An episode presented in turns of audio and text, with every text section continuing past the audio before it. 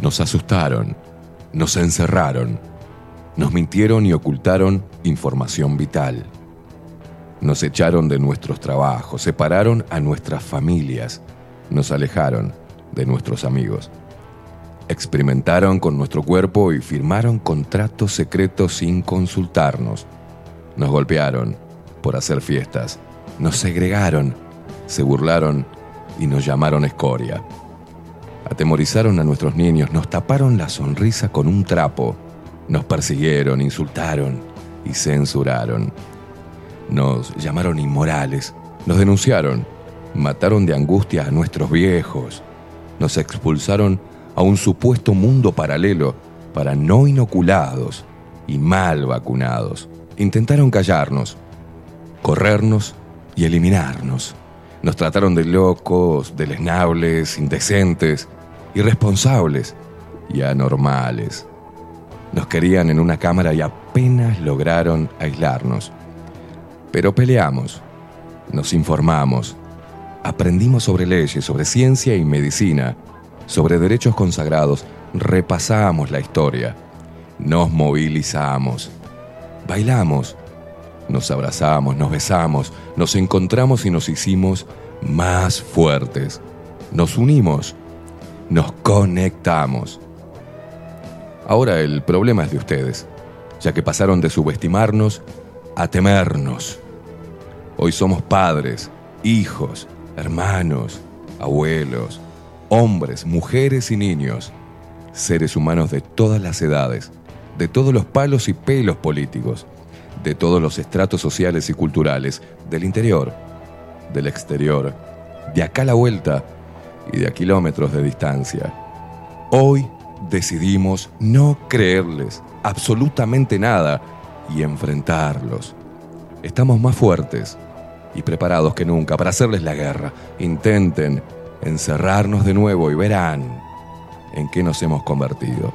Hoy no cedemos, no retrocedemos ni ante los palos. Hoy no pasarán ni nos doblegarán. Hoy pisamos fuerte el suelo de nuestra tierra, nos cruzamos de brazos y levantamos el mentón, desafiándolos con la verdad.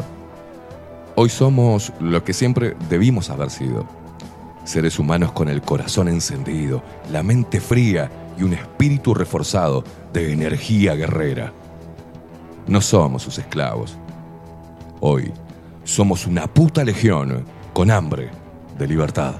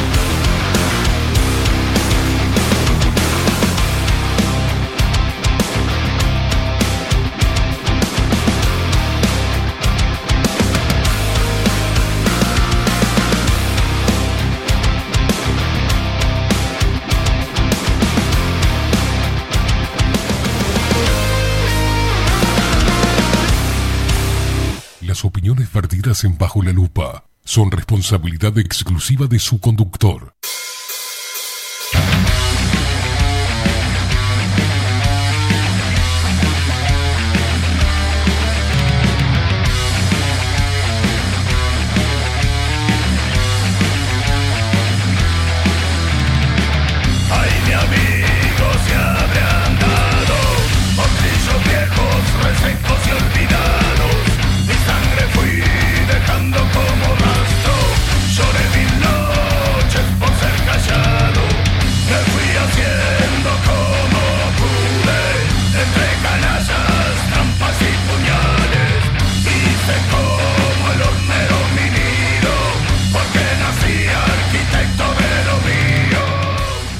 Muy, pero muy buenos días. Bienvenidos a un nuevo programa de Bajo la Lupa por aquí por bajo la lupa.uy. Más independiente que nunca.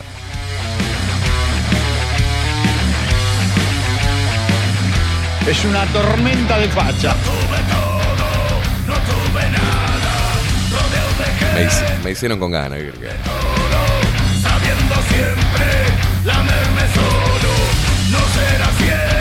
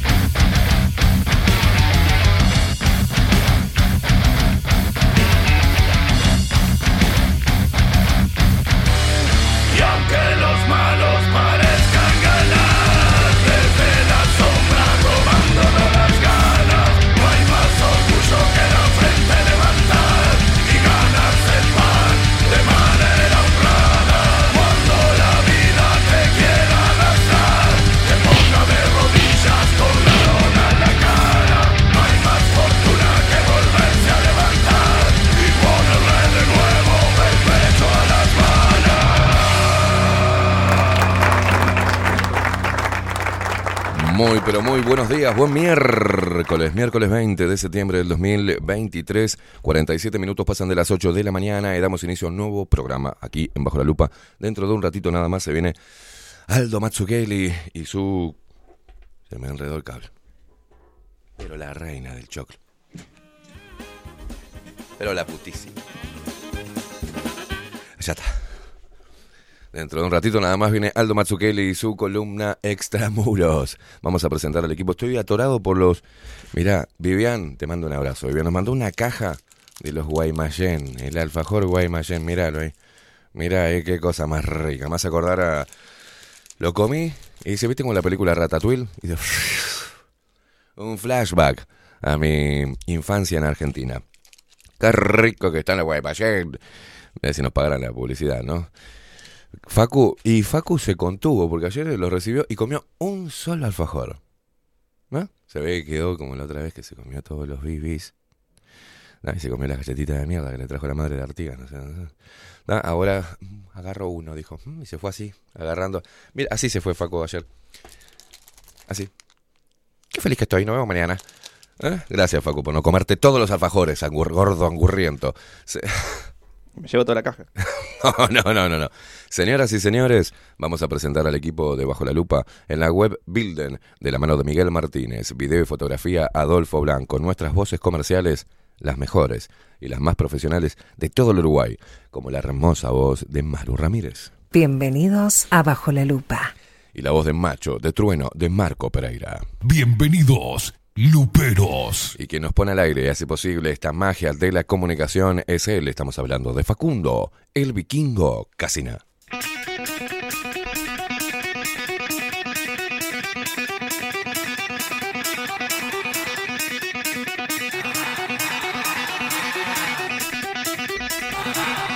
Mano, mano a mano, mano a mano contra el mundo, mi amigo, ¿eh? Espalda con espalda, usted y yo, ¿eh? Culo con espalda por la diferencia de altura. Bueno, sí, puede ser.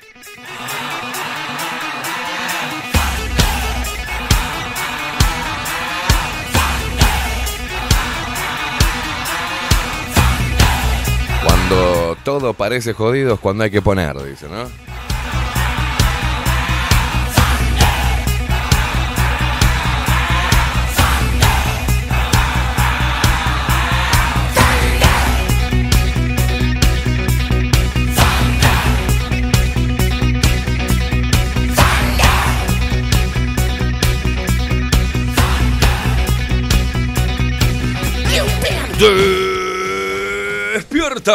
Uruguay con todo el rock de Bajo la Lupa por aquí por Bajo la Lupa Radio. Más independiente que nunca, Mau.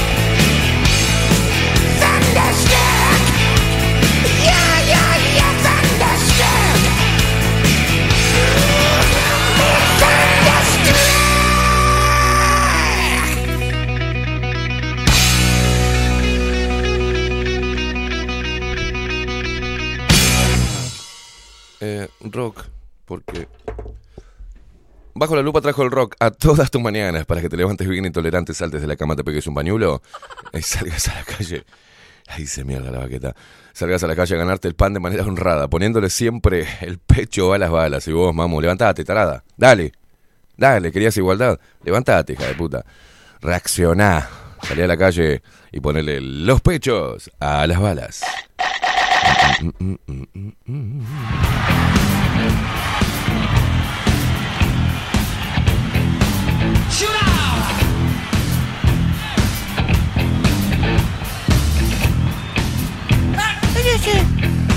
se rompió la vaquita de mí así.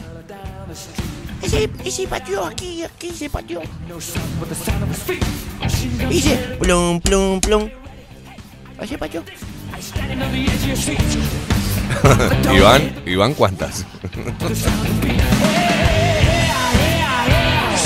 Bastante viene durando la mesa. ¿no? Se despierta todo el Uruguay con nosotros, ¿eh? Se despierta el interior del país, los paisanos guapos y los.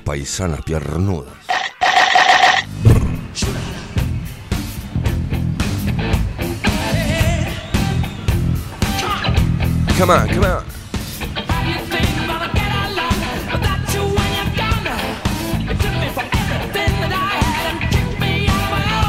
Ese para mí que fue Gonzalo hacer piñata.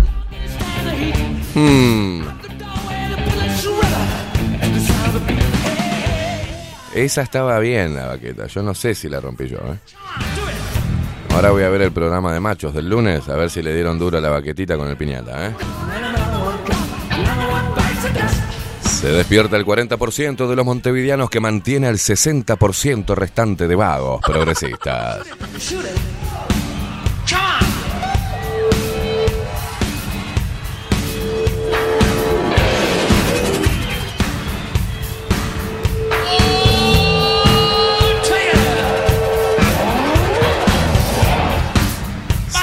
Despiertan nuestros hermanos argentinos que nos escuchan en duplex, ¿eh? Con Radio Revolución 98.9 de la ciudad de La Plata. Están a muy poco de las elecciones en Argentina. ¿Será Milei el nuevo presidente de la República Argentina?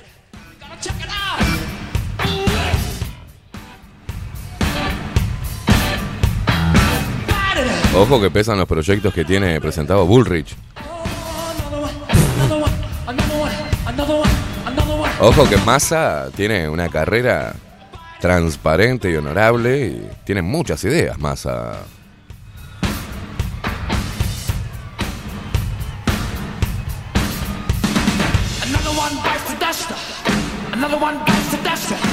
Another one bites the dust. Another one bites the dust.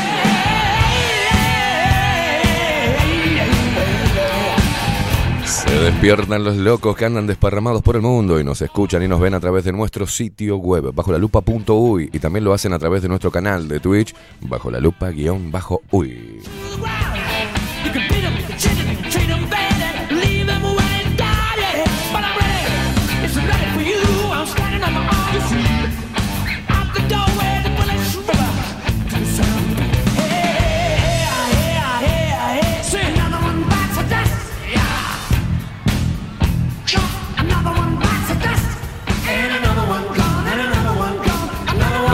seguís a través de todas las redes sociales, arroba bajo la lupa uy, en Instagram, en Twitter y en Facebook. Se me congeló la imagen, ¿puede ser? ¿No? A mí me seguís también en todas las redes sociales, arroba Esteban Caimada, es fácil. Y te comunicas con nosotros a través de Telegram. No tenés la aplicación y bájatela, hermano. Ah, Te la bajás y nos buscás. Arroba bajo la lupa uy. Y si no, agendate el teléfono 099-471356. Uh, ah, ah, ah, ah, ah.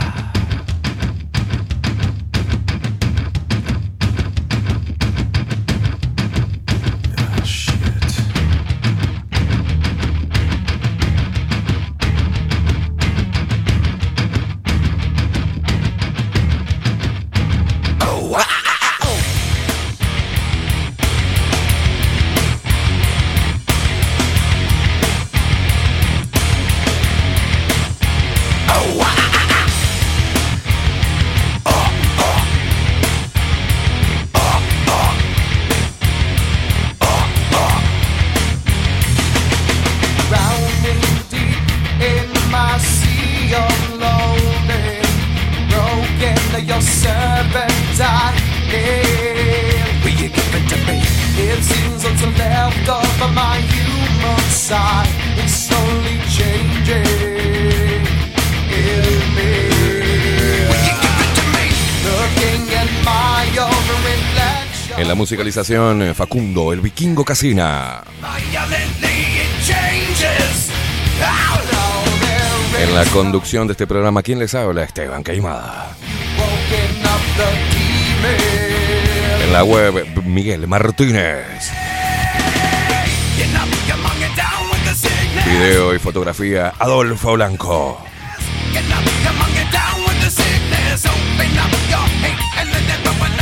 Edición de video, Rodrigo Kong Álvarez. Nuestras voces comerciales, Maru Ramírez y Marco Pereira. Esto es Bajo la Lupa, mamo. The sickness is rising. Don't try to deny what you feel. Will you give it to me?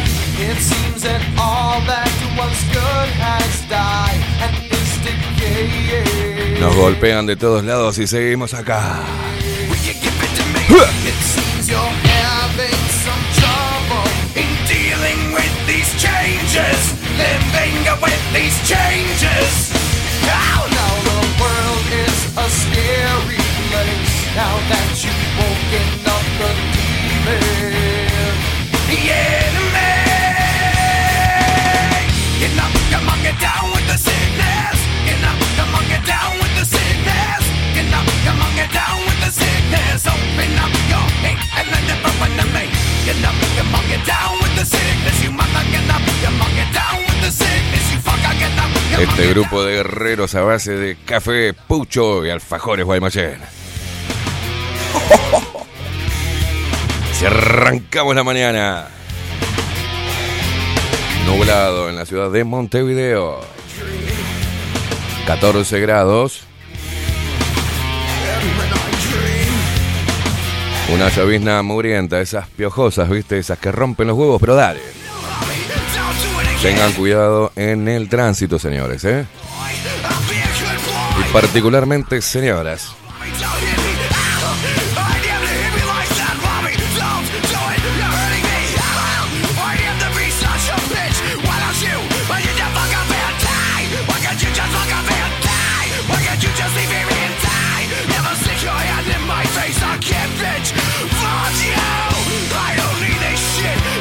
Desde acá le mandamos una toallita, una toallita higiénica a nuestro presidente Luis Lacalle Pou, que le corre un hilo, un hilo lácteo.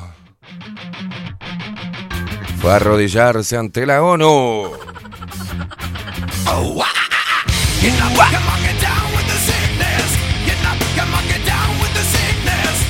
No hay nada más representativo que un presidente lame culo.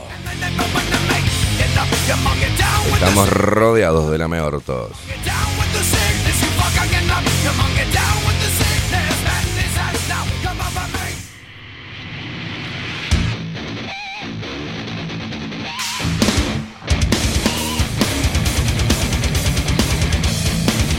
La calle Pou en ONU, Uruguay acá no viene a mendigar ni a hacer reclamos exagerados, dijo este cabeza de termo.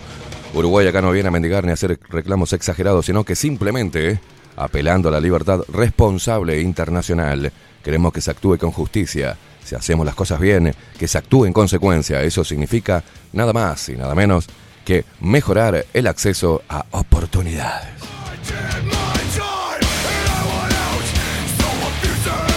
Es como decir, mirá, acá, acá tomamos café con leche, ¿ah? Y hay que procurar que nos traiga la leche a la mañana. Y que el café sea jurado. ¿Estamos? Es no decir nada.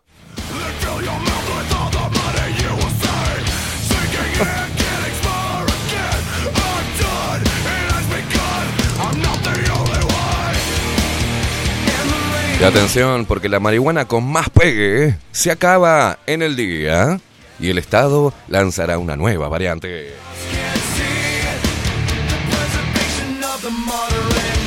El IRK reconoce que la venta de la variante Gamma superó las expectativas y trabaja para satisfacer la creciente demanda.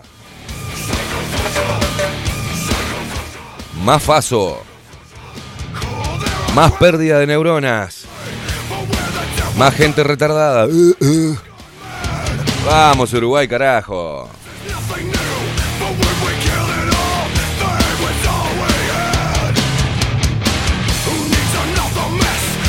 El mismo día en que los sobres de la variante gamma de marihuana llegan a las farmacias adheridas más céntricas de Montevideo y antes de que los locales bajen las cortinas, el stock se acaba. En los establecimientos, me hace acordar loco Marcos, establecimientos, ¿viste? En los establecimientos del interior más profundo dura como máximo tres días, así, desde diciembre, en que empezó a venderse esta versión de cannabis legal, la que tiene más pegue, como le dicen los consumidores, por el efecto psicoactivo que buscan. La falta de equilibrio entre la oferta y la demanda llevó a que el Instituto de Regulación y Control de Cannabis, IRCA, haya tenido que comunicar la semana pasada que las ventas de cannabis en farmacias han superado las expectativas del sistema y las proyecciones, dado que la comercialización de este producto más que se duplicó en comparación al mismo periodo del año anterior. What's up, man? Esta variante gama está sumando más gente al mercado regulado de cannabis. y, y. Sobre todo hizo que empiece a comprar muchas personas que estaban registradas, no por, no por adquirir el producto porque no le gustaba tanto, explicó Sergio Redín. ¡Ay, qué horrible!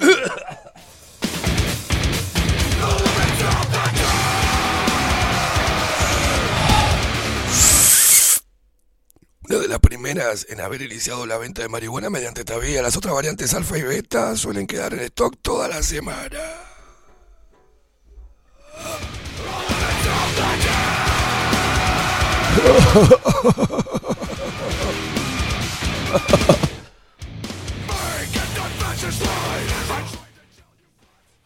Dios mío.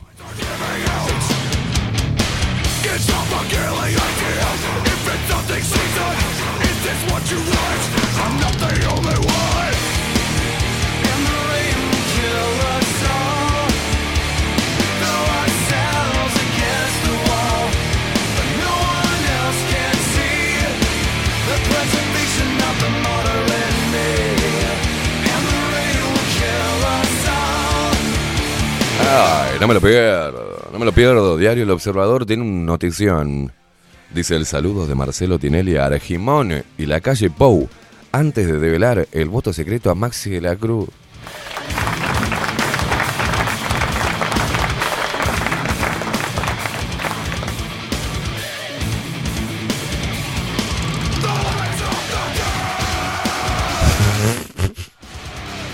Nuestro presidente en la ONU, ¿sabe lo que dijo Luis Lacalle Pou en la ONU? ¿Sabe lo que destacó?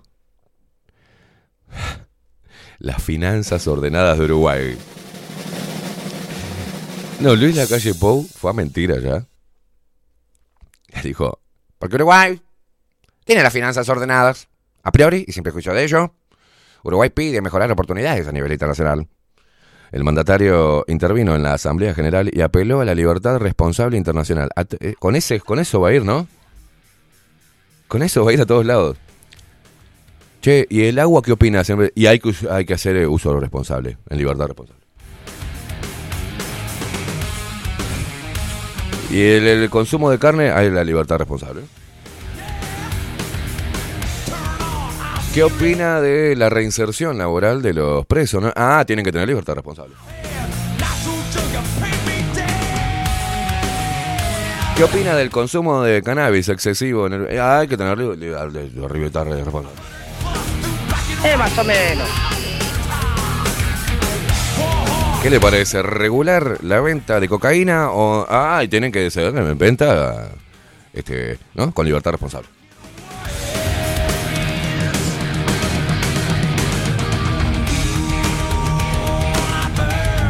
Ay, se puso una corbata violeta, el chupahuevo. No, no, no, no, no. ¿Se puso una corbata violeta o esa es la foto que sale así violeta? El presidente de la República, Luis Lacalle Pou, intervino este martes desde Nueva York en la Asamblea General de las Naciones Unidas, donde aseguró que no se aplica la misma vara a las grandes potencias que a los países más pequeños. Y no era que no ibas a llorar, boludo. No vamos a llorar, acá no venimos a pedir nada, pero a los más grandes le dan más cosas, a nosotros no nos dan nada. Me enojo malo, caca.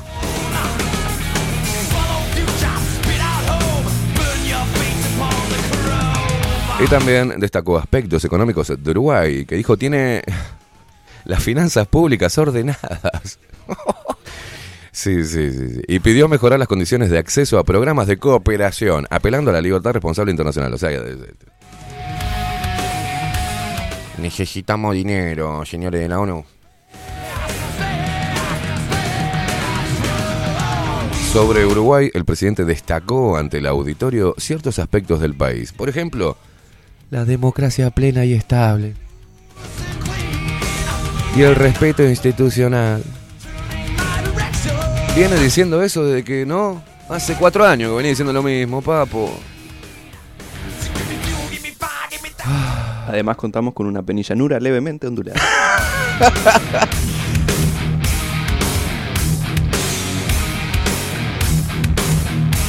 También se refirió a cuestiones vinculadas a la coyu- coyuntura económica, como la recuperación de los indicadores previos a la pandemia.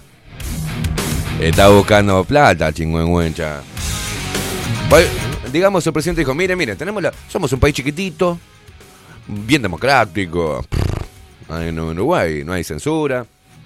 En Uruguay se llega, eh, se llega a diferentes puestos a través de, del talento, del esfuerzo de las personas. No hay acomodo, no hay nepotismo en Uruguay, no hay corrupción política, no hay merca que desembarca todos los días en el puerto. No somos un país de acopio de merca, por favor. Ah, legalizamos la maruja, la hizo el Pepe, de acuerdo. No damos abasto para darle a los malditos drogadictos, ¿no? Del Uruguay. Ese le da platita para las chicas del flequillo masticado, unidades de género. Le estamos enseñando a los pibes a que se tra- transexualicen.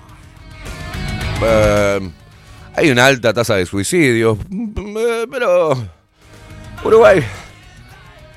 Uruguay es hermoso. Estamos medio cortina. Precisamos, viste, que ya hicimos todos los mandaditos que nos manden la teca.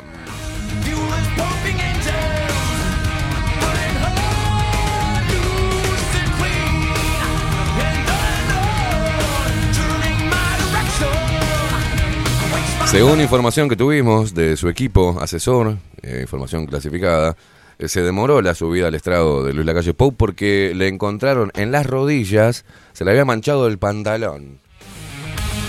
Tuvieron más de 15 minutos poniéndole quitamanchas, tenía todas las rodillas peladas.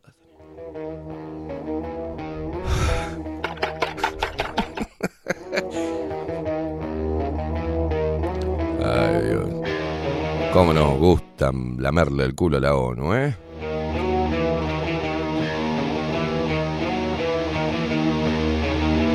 Ay, y de los creadores de Voy a pedir intervención a Estados Unidos para que pase con sus aviones por arriba de los puentes, ¿tá? por el tema de las papeleras. Acá también, ¿eh? Piden la intervención de Estados Unidos para frenar peaje que Argentina cobra en la hidrovía. Hola, señores estados- estadounidenses. Podrían venir a darnos una mano con Argentina, que está bien de vivo. Bueno, el conflicto. El conflicto generado por el peaje Argentina, que por el peaje que Argentina cobra en la hidrovía, cobra intensidad. Mira qué bien que escriben, qué bien que escriben, ¿eh? Ah, y el observador es una cosa divina. El conflicto generado por el peaje que Argentina cobra en la hidrovía cobra intensidad. Ah, una cosa bien.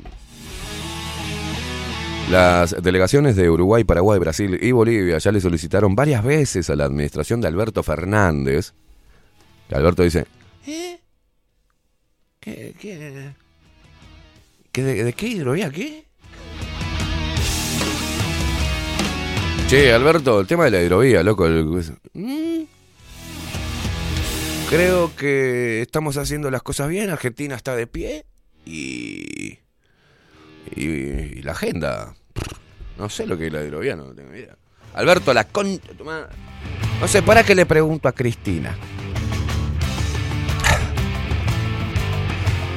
Bueno, eh, digamos, las delegaciones de Uruguay, Paraguay, Brasil y Bolivia ya le solicitaron varias veces a la administración de Alberto Fernández que levante la medida. Ahora, empresarios establecidos en Miami pidieron la intervención del gobierno de los Estados Unidos para encontrar una solución.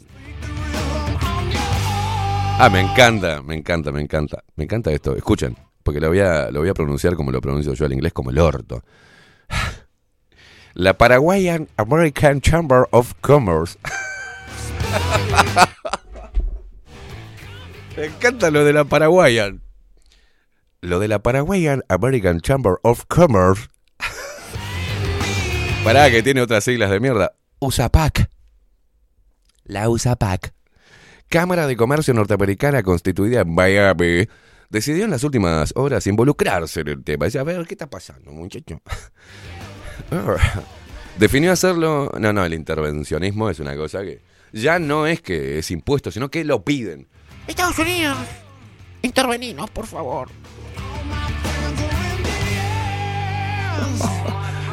Ay, Dios. Bueno, decidió en las últimas horas involucrarse en el tema, ¿no? Definió hacerlo ante el escalamiento de tensiones entre Argentina y Paraguay.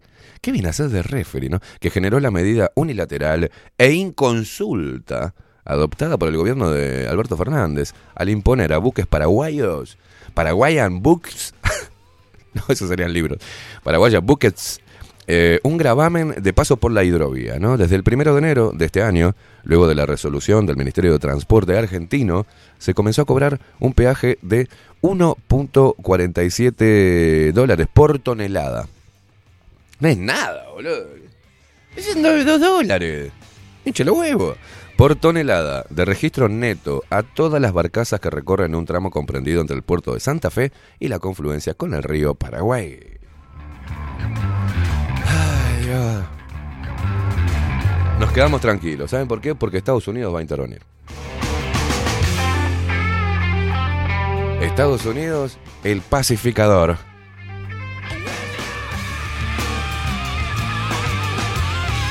Yo me imagino a, ver estos negritos de mierda que tienen problemitas ahí con la hidrovía. A ver, vamos a ver. No, porque el que está cobrando es Alberto Fer- ¿Alberto quién?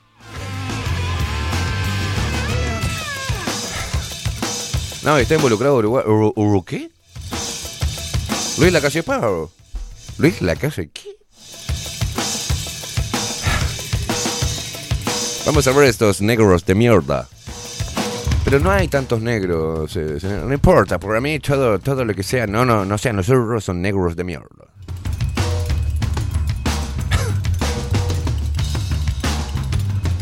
Ay, Dios, es hermoso. Señoras y señores, se nos escriben a través de Telegram 099471356. Así está nuestro pequeño país. Llorando por una, por un- una avioneta. Che, ¿no vienen mal los aviones de Venezuela con dinero físico? Estaba buena esa movida. ¿eh?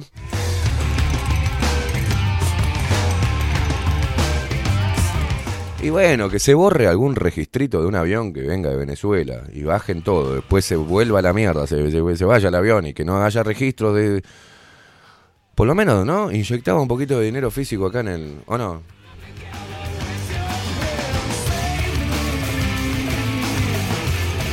No estábamos mejor ahí.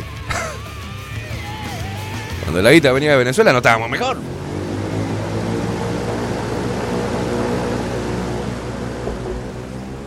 ¿A ¿Dónde fue? ¿Qué fue eso? ¿Qué pasó? No, esas son avionetas narco, boludo, no. Eso no son aviones, son avionetas narco. Ahí se viene. Le están trayendo el dinero a Luis Lacalle Pou. Ay, Dios mío. ¡Miami!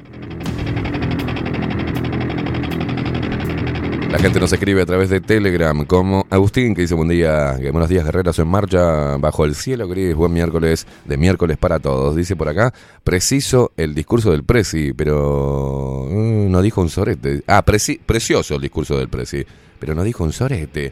Y la gente lo aplaude, porque si no sabe.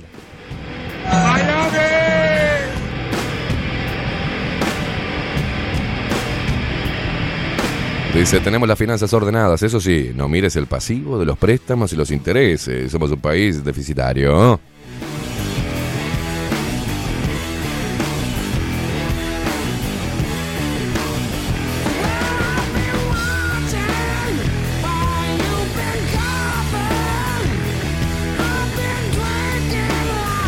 Pero estábamos mejor cuando la gente, ¿no? Cuando los ex tupamaros volaban cajeros, boludo, estábamos mejor.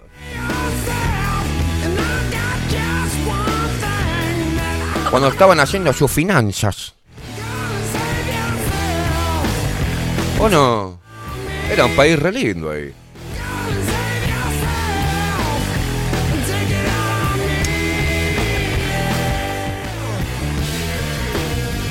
Más de 70 toneladas incautadas de merca. Pero está bueno eso. Venía la merca, salía por el puerto o salía por el aeropuerto y estábamos bien ahí. Era una inyección de dinero para el mercado interno. No saben utilizar la economía. No saben cómo llevarla adelante. Hay que traer merca. Hay que traer merca. En ese mismo contenedor que se trae merca se sube gente.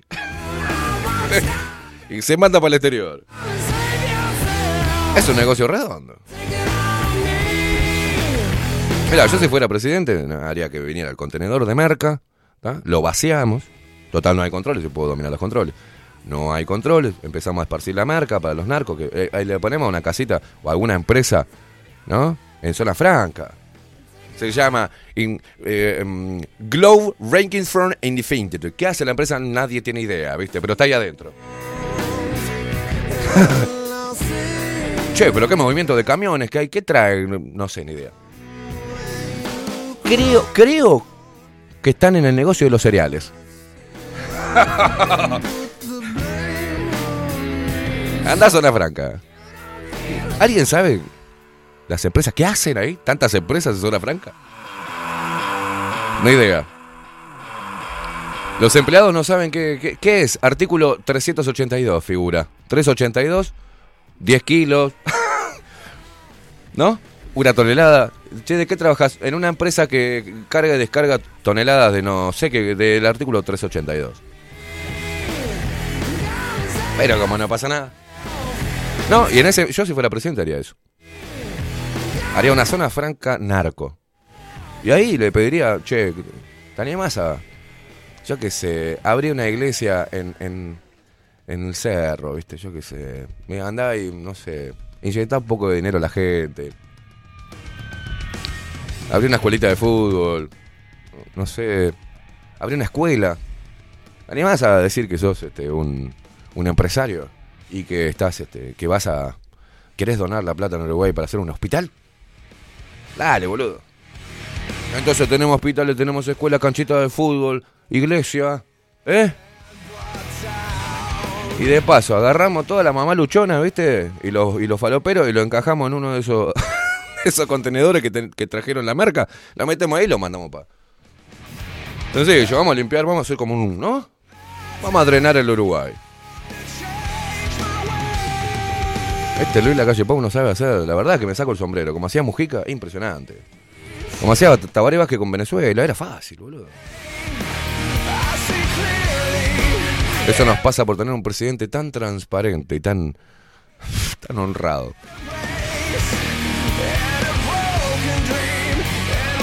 Señores, no quiero narcotráfico, mándenme plata porque si no empiezo.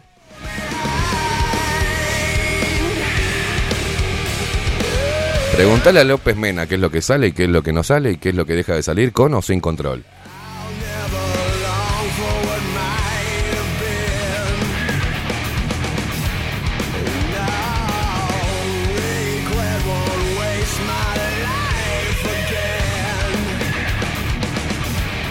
Claro, acá, acá me acota Marta. Dice, cuando, cuando estaba el gobierno anterior, moría más gente inocente, comerciantes, cajeras, estábamos más seguros, la puta madre.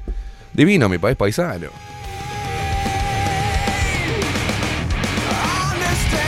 Tato, buen día. No escuché ni me interesa lo que pudo haber mamado el enano entangado Pou.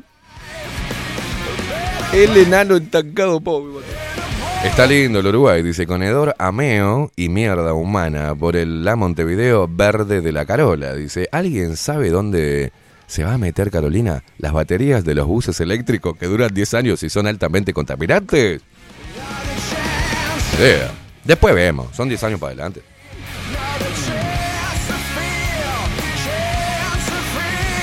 Dice, ¿cómo nos tratan de tarados? Es fabuloso. Dice, abrazo y buen programa, gracias. Alicia Quesada que dice, buen día Esteban y Facu, buen miércoles para todos. Uruguay, país chico, pero tan corrupto gra- a grandes escalas, dice. Uruguay, país laboratorio, dice Andrés, muy buenos días para todos. Dice, en teoría, con la venta legal de Maruja, iban a controlar el narcotráfico, ¿no? Anair dice, buenos días, vikingo. Eso de embarcar, eh, a, embarcar a las flequillos masticados, dice, en un contenedor no estaría mal, dice. Abrazo grande.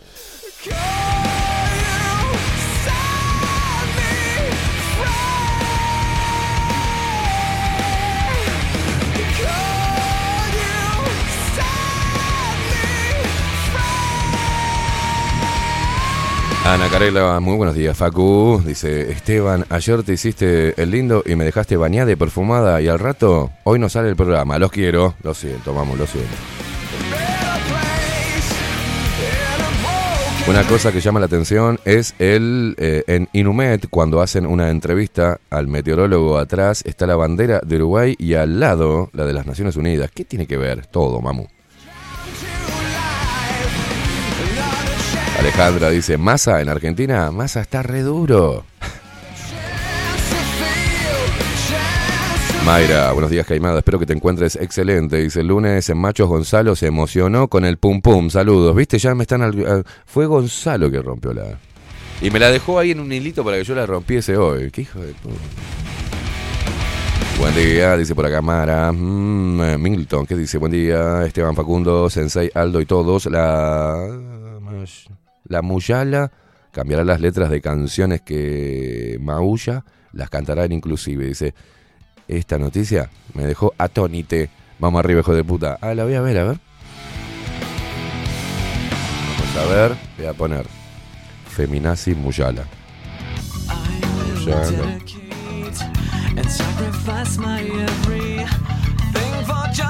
Malena Muyala News. A ver.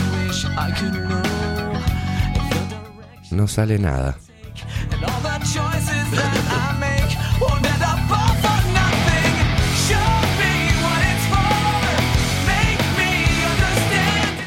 Ah, acá está, Montevideo Portal.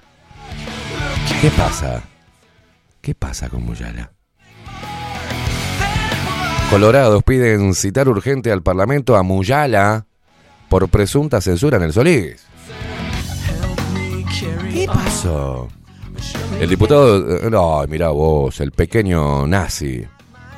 El diputado colorado Felipe Schipani, el medio polvo, ese fascista, del sector Ciudadanos pidió a la Comisión de Educación y Cultura de la Cámara de Representantes que invite urgentemente a la directora del Trato Solís, Malena Muyala, para explicar el presunto acto de censura llevado a cabo contra la obra del artista plástico Claudio Rama. Este hecho, denunciado públicamente por el propio artista, nos genera eh, una gran preocupación, ya que se percibe como una flagrante violación a la libertad de expresión, afirmó Skipani en una nota dirigida al presidente de la comisión, Miguel Irrazábal. Según informó semanas atrás el semanario Búsqueda, desde el Teatro Solís pidieron a Rama que modificara los textos que acompañaba una serie de 35 esculturas suyas en cajas para adaptarse a la comunicación desde una perspectiva inclusiva, libre de estereotipos. Ah, no.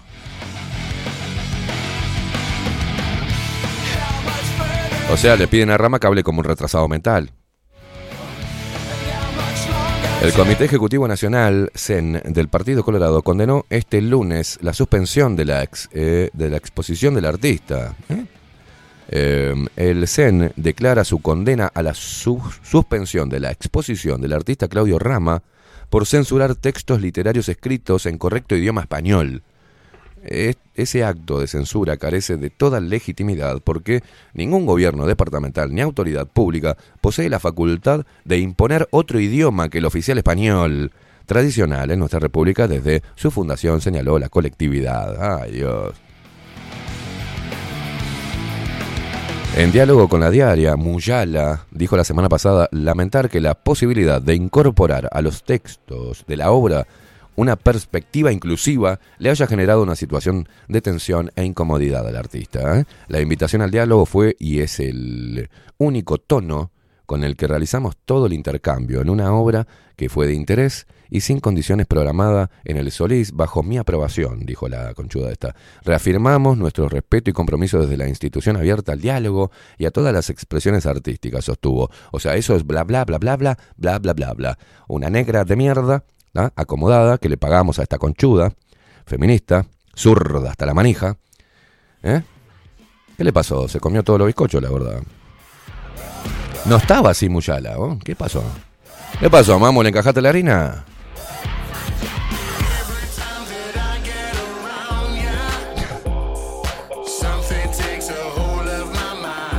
Es que no se puede vivir, Muyala, solamente de pescadito.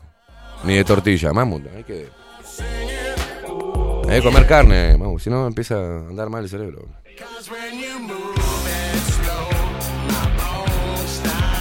O sea que quiere que hablemos este des eh, sí. Ole, Facunde, Casine. ¿Cómo le ve?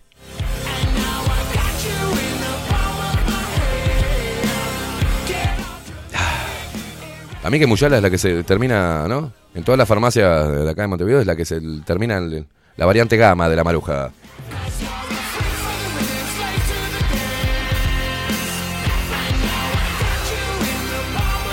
A mí me parece que hay que reeditar la canción La mar estaba serena, se- ¿no? Y después Lemer, Esteve serene, serene, Esteve Lemer, ¿no? Y así vamos como unos pelotudos hablando.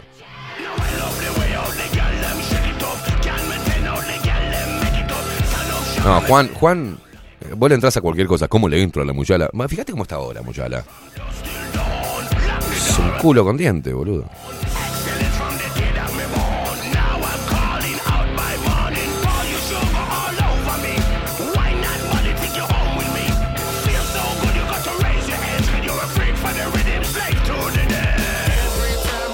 Ay, el Uruguay le da cualquier cosa, loco.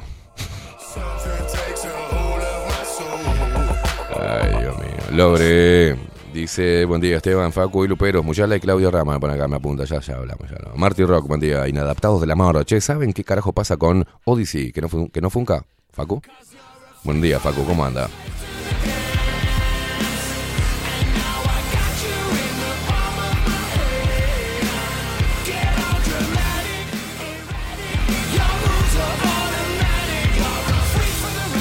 Elis dice buen día y buen día y frío día. Dice, ¿cómo estás, Esteban? Estoy bien. Buen miércoles, beso enorme, igualmente para vos y toda la familia. Ana Carela que dice, es insoportable la muyala, la escuché hace poco y es vomitiva.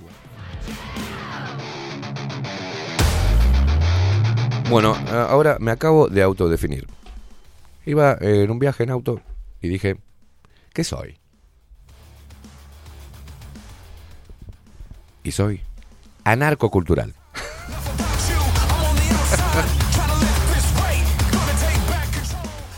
Le voy a agregar eso a. ¿Viste las cositas que pones en las redes sociales? Anti-Agenda 2030, anarcocultural. Lo acabo de inventar.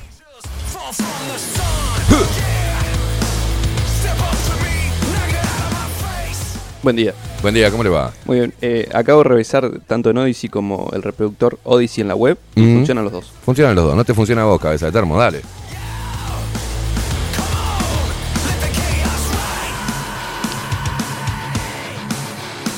Bueno, el observador pone licenciado y no licenciado. Udelar discutirá emisión de título. Oh, no, no. No, no, no. No, no, no, no. No. Y se viene la Bolu noticia, ¿eh? Atención, ¿eh? Y esto amerita, amerita el gorro de Raquel.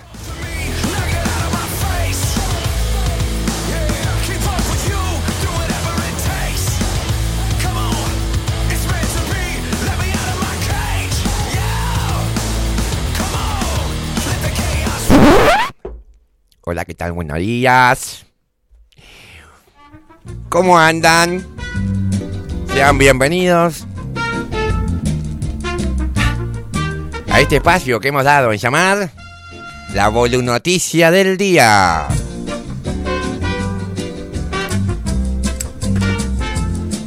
Fumar perjudica la salud. Le mandamos un saludo a Philly Morris, que auspicia este espacio. Atención. Atención. Atención que esto es muy importante. Licenciade y no licenciado. La Urcelar discutirá emisión de títulos tras reclamo de estudiante trans no binaria.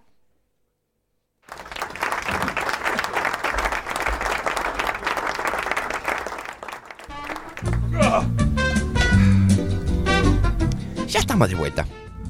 Solamente me extirpé el testículo izquierdo.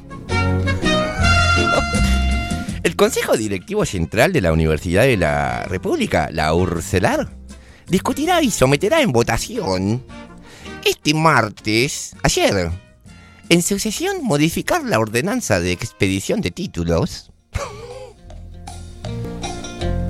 La concha de mi hermana.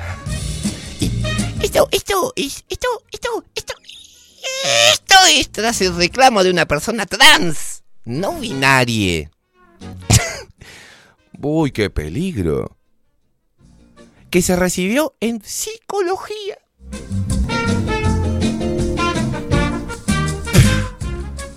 No, si está sacando gente re. No, está ayudando mucho. La facultad de psicología, pará. Se recibió de psicología, en psicología. Entonces no sabe si es un psicólogo, una psicóloga o un psicólogo. ¿Cachas? Psicólogo. Y también pidió que en el documento se acreditara sus estudios, que, perdón, que, perdón, que acredita sus estudios, se viera reconocida su identidad de género. Qué feliz que estoy. De esta manera, solicitó que en la expedición de título figurara licenciade. Dame, dame unos segundos. De esa manera.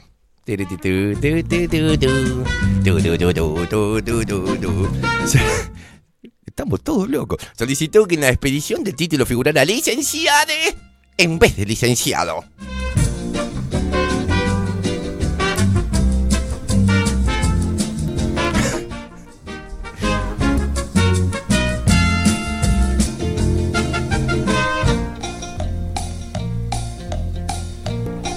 Pará, pará. Esto es lo que dijo le licenciade. Entonces voy a tener que hacer una voz de mujer, pero de hombre. Como tienen los travestis, ¿viste? A ver si puedo. Espéreme, a ver. Entiendo que el sistema de rebeldía y en la partida de nacimiento... ¿Eh? Perdón. Perdón. Leí como el orto. Entiendo que en el sistema de Vedelía y en la partida de nacimiento todavía no existe la opción no binaria. Y por eso...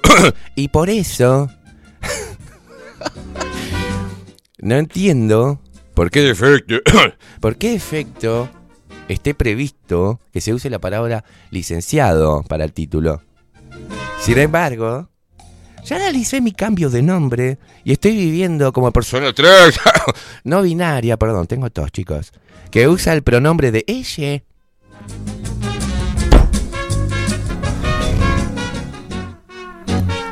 ¿Cómo me cuesta esto, la puta madre?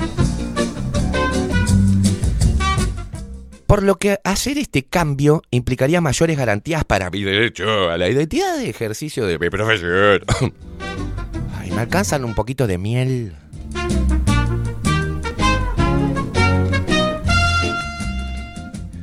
Ta, me voy, chicos. Tengo que ir al baño. El pedido desató una serie de consultas y trámites internos para conocer si era posible acceder al planteo de la persona.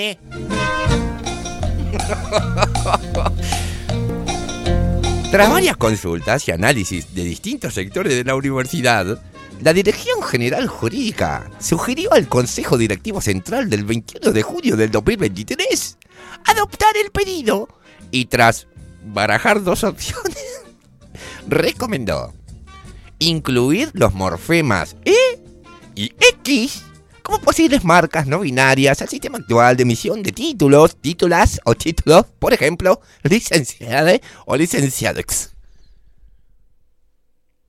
Cerrá y vamos. Basta. No, no, no, basta. No, no, no se puede hacer. Pero anda, pedazo de puto, ¿qué te voy a llamar? Soy licenciado, hermano, te cuelgan la nutria así, loco. Oh, los, los- estos trans están mal de la cabeza, boludo. ¿No se dan cuenta? ¿Cómo, ¿Cómo se pueden recibir? ¿Cómo le dan un arma? Un título de psicólogo a este loco. Por el amor de Dios, y lo que tiene que hacer es mandarlo al psiquiatra. Ah, Le hace un título de psicólogo a un maldito enfermo mental que tiene disforia de género. Estamos todos locos.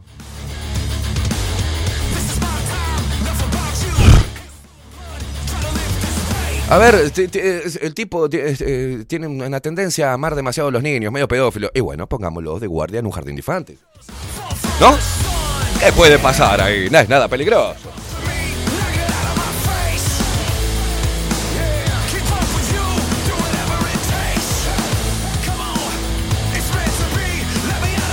El tipo le gusta violar a las muchachas en la oscuridad. Y pongámoslos de acomodador de cine.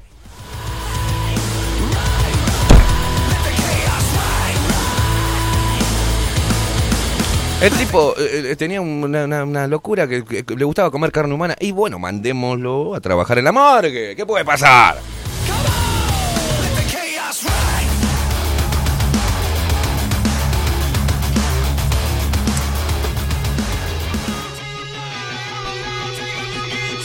Dios mío.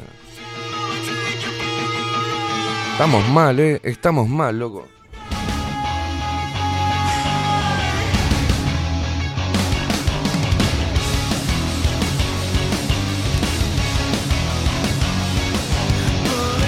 Es mucho. Es mucho.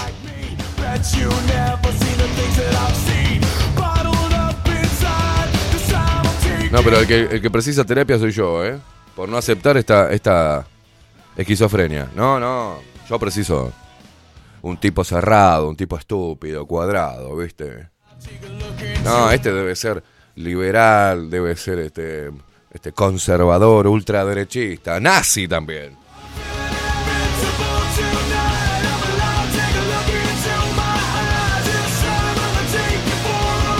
Los putos de hoy, ¿no? Los putos de hoy que pertenecen a toda esta movida son tan democráticos y tan abiertos y tan, tan hermosos, ¿no? que me, me echaron de un boliche gay por ser demasiado heterosexual. Mirá vos. Me querían arañar todos los putos, o sea. Salí acá, nazi, facho. Dale, pelotudo. Me decís a mí que, que me mirás con forma como si fuera un ridículo y me, me habla un tipo que está vestido con un vestidito apretado y los pelos amarillos, boludo. Así, todo amarillo con verde y azul. Y pinturrajeado la cara, con una nuez así enorme. Parece una grulla, boludo, la nuez que tiene.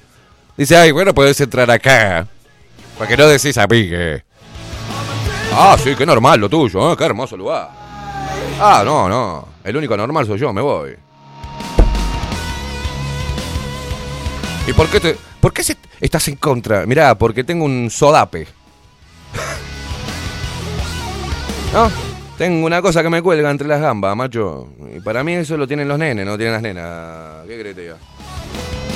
Todos mis cromosomas, mis huesos, todos son masculinos, todos. Es más, tengo el cerebro que no es igual de la mujer. Hay partes que no son, eh, ¿viste? Y creo que no fue la cultura. Sino que fue algo que ustedes no estudian. Biología, hijo de puta. Ay, Dios.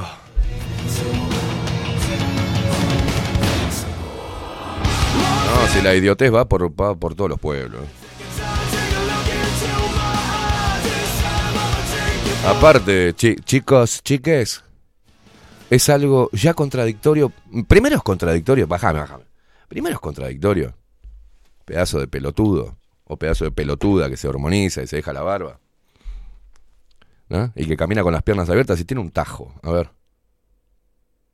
Tiene útero. El cho- no, ah, para, para. Esa, esa persona, ese ser humano, tiene útero. Tiene varios. ¿Es mujer? No. ¿Cómo que no, papá? No, no, no es una mujer. Es lo que esa persona se autoperciba. Y ahí entra otra contradicción. Si es autopercepción, ¿por qué obligar a los demás a que sigan tu locura? Es autopercepción. Para vos, ¿cómo te autopercibís? Yo me autopercibo mujer. Bien. Autopercibo. Vos solo te mirás en el espejo y te crees una mujer. Yo no. Mi percepción es que sos un chabón. Ahora, mi respeto está en que vos te autopercibas como vos quieras. Oh, no, no, no. Yo sí te veo. Te veo que te, te- te operaste una, un caparazón de tortuga de las Islas Galápagos, ¿viste? Enorme, así en la espalda y querés andar en cuatro patas comiendo lechuga. Yo no tengo problema. Ahora, si te haces poner un rabo, boludo, te haces incrustar un rabo y querés mover la cola como un perro y vivir tu vida como un perro comiendo en el piso una batea, y, está bien. Ahora, no me pongas comer del piso, o no, en una materia de la escuela, de los pibes. Que le diga a la maestra, ustedes pueden autopercibirse como quieras. Dale, dice el pibito, yo me autopercibo a Superman. Espere, maestra, que me voy a ir arriba del techo de la escuela y me voy a tirar. Va a ver que vuelo. No, Juancito, ¿para qué vuelo? Estamos todos locos. Yo me autopercibo Jason, el, de la- el asesino. Entonces voy a acuchillar a todos mis amiguitos porque yo me puedo autopercibir como yo quiera. Y me autopercibo un asesino serial. Oh, loco, paren un poco. ¿Qué le pasó a la psicología? ¿Qué le pasó a la ciencia? ¿Qué le pasó a la biología? ¿Qué le pasó a la naturaleza del cuerpo humano? Ya no existe más. Ya no existe. No, no podemos tener sentido común. Se ha perdido totalmente el sentido común. Esto es un celular.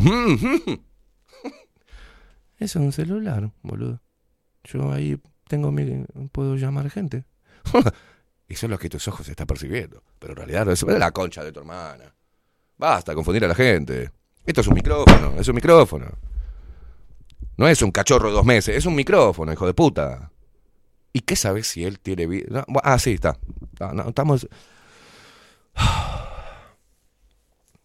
Imagínate un pibito de seis años donde le metan estas ideas de mierda. No sabe. Todavía no leyó de biología, no, no comprende, ¿viste? No comprende, entonces le vas pudriendo el bocho y cada vez van saliendo más pelotudos estos que están mal de la cabeza, están haciéndole mucho daño a los pibes con esto. Porque este mongólico que se recibe, ¿ah? porque tiene un problema. Hay algo, ¿cuándo se dejó de estudiar la disforia de género, loco? Ah, no, eso es del AGE, eso es de la iglesia y eso es del ultraderechismo. No, es ciencia básica.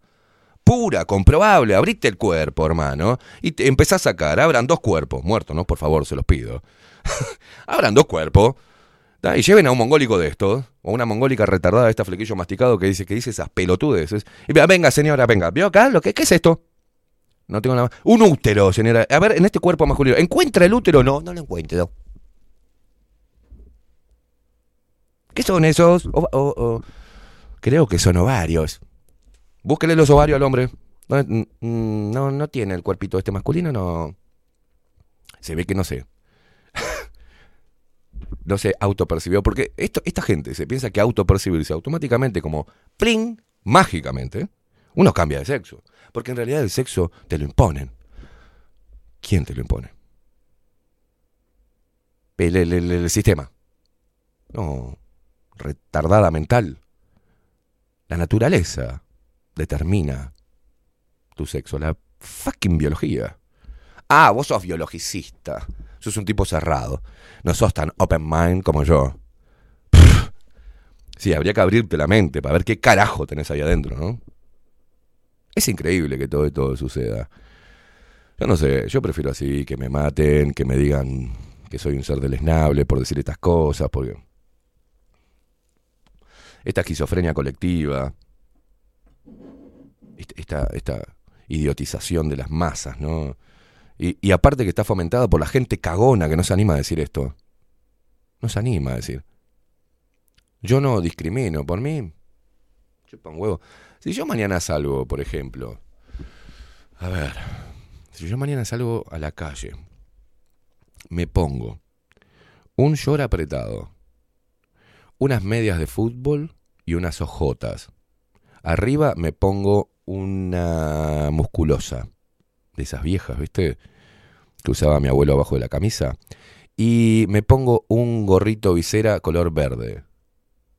¿Me van visualizando más o menos? Y salgo a caminar por 18. ¿No? ¿Sabes lo que voy a causar? Gracias. Decime este ridículo hijo de puta. Y está bien. Porque es eso.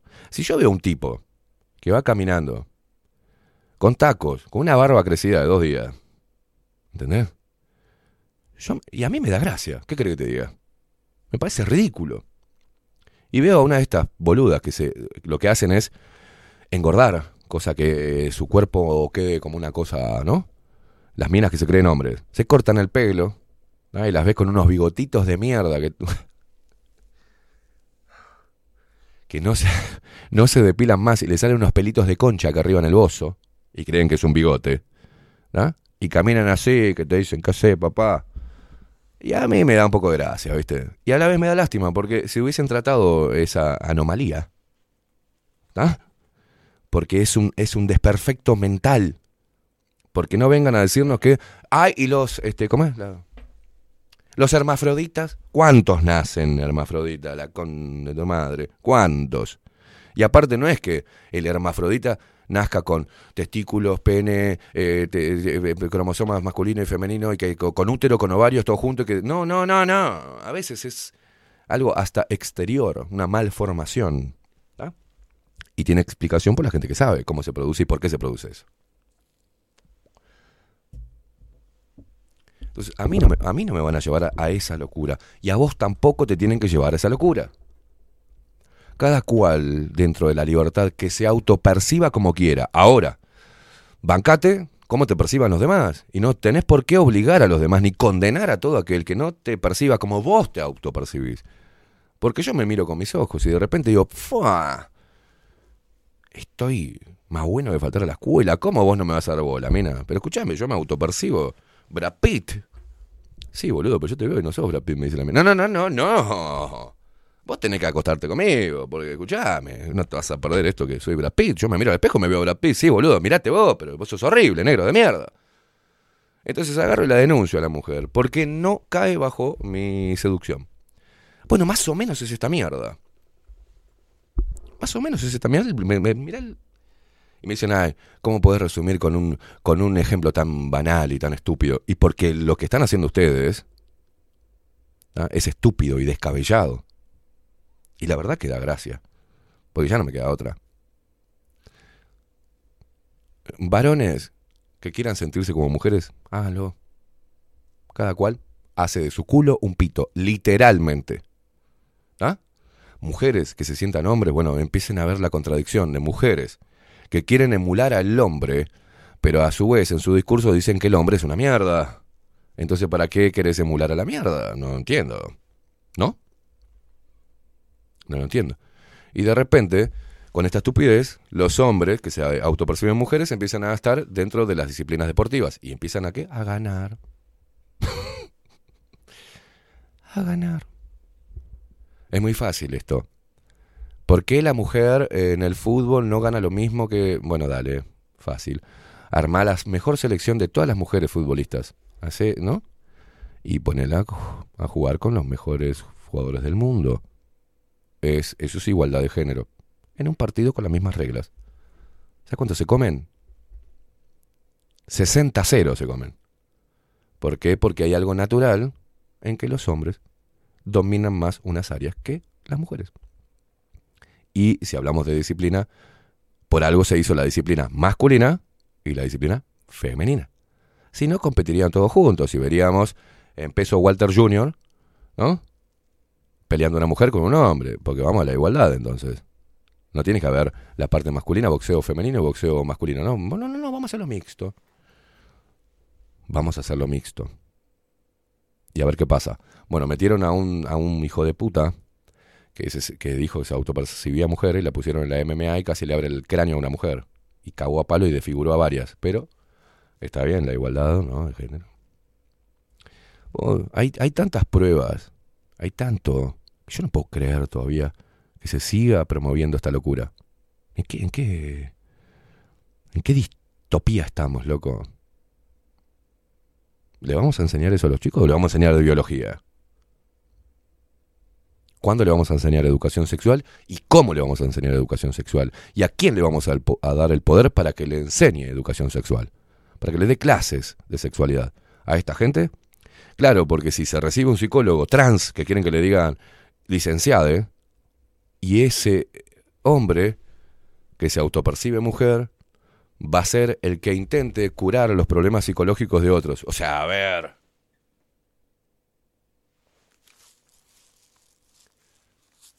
¿A quién se le ocurre? ¿A quién se le ocurre? Bueno, vayamos a, no sé, busquemos a un esquizofrénico, lamentablemente enfermo mental, que tiene problemas de violencia. Y bueno, él tiene el derecho también a trabajar en una guardería. Ay, usted quédese tranquila, señora, señor, que ahí el que va a cuidar a sus niños es un esquizofrénico violento. No, no, eso es otra cosa. Es lo mismo. Porque impartir este tipo de enseñanza esquizofrénica es tan violenta como el, el daño físico. Porque el daño físico de repente se puede curar, ¿viste? Se cura. Si alguien te lastima físicamente, se cura. ¿Ah? Hay cura para ello. Pero cuando a alguien le genera un daño psicológico a un niño, es casi irreparable. Lo marca para toda la vida. Entonces, bueno, demo- démosle un título a una licenciade o un licenciade, que es un hombre que se autopercibe mujer y que encima exige a la sociedad que cambien el idioma español para que no se sienta discriminade. Así estamos. Yo pensé que Uruguay iba a tener más resistencia a esto. Pero no. A mí me dejaron de hablar muchas personas por hablar, por tener esta posición. Y me importa, tres porongas, ¿eh?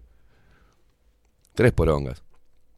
Algunas mujeres que estaban como, ay, sí, bueno, me pasó en, este, en estos años de soltería conocer y decir, ay, me encantás, coso, esto. eh, voy, a- voy a escuchar tu programa. Y justo engancha una editorial como esta. Olvídate. No, no, no puedo. No puedo estar con un hombre así que sea tan arcaico. Hasta luego, nos vemos en Tokio. Yo no lo voy a aceptar. No voy a aceptar nunca esta mierda. Y no me paro en ninguna religión, ni en Dios, ni me baso en la naturaleza propia del ser humano. y de la fauna, loco. Todo funciona así. ¿Está? De los mamíferos, en realidad. Parece que hemos perdido todo, el cerebro, toda la historia, todo lo, que habíamos avanzado a nivel biológico, todos los descubrimientos que habíamos hecho sobre el cuerpo humano. Parece que todo se fue a la mierda por un par de putos, ¿tá? con disforia de género, que le cuelgue una poronga, pero que en realidad se sientan Lady D. Y ahí vamos. Poneme la música, hermano. Poneme música. Por favor.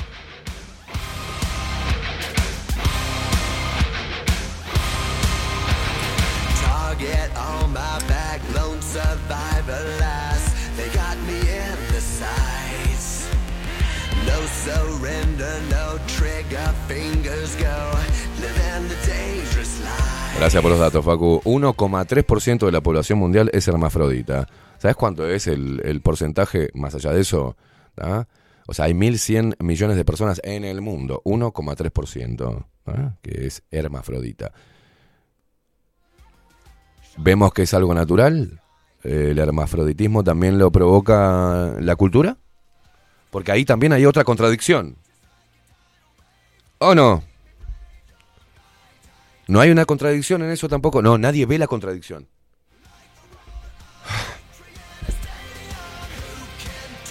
Porque al hombre y a la mujer determinan su sexo la cultura y el sistema. Pero los hermafroditas, no. La naturaleza. Ah, mirá.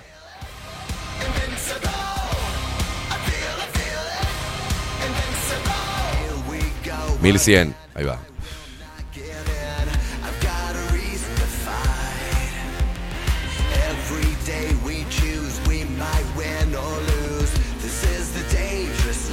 ...110...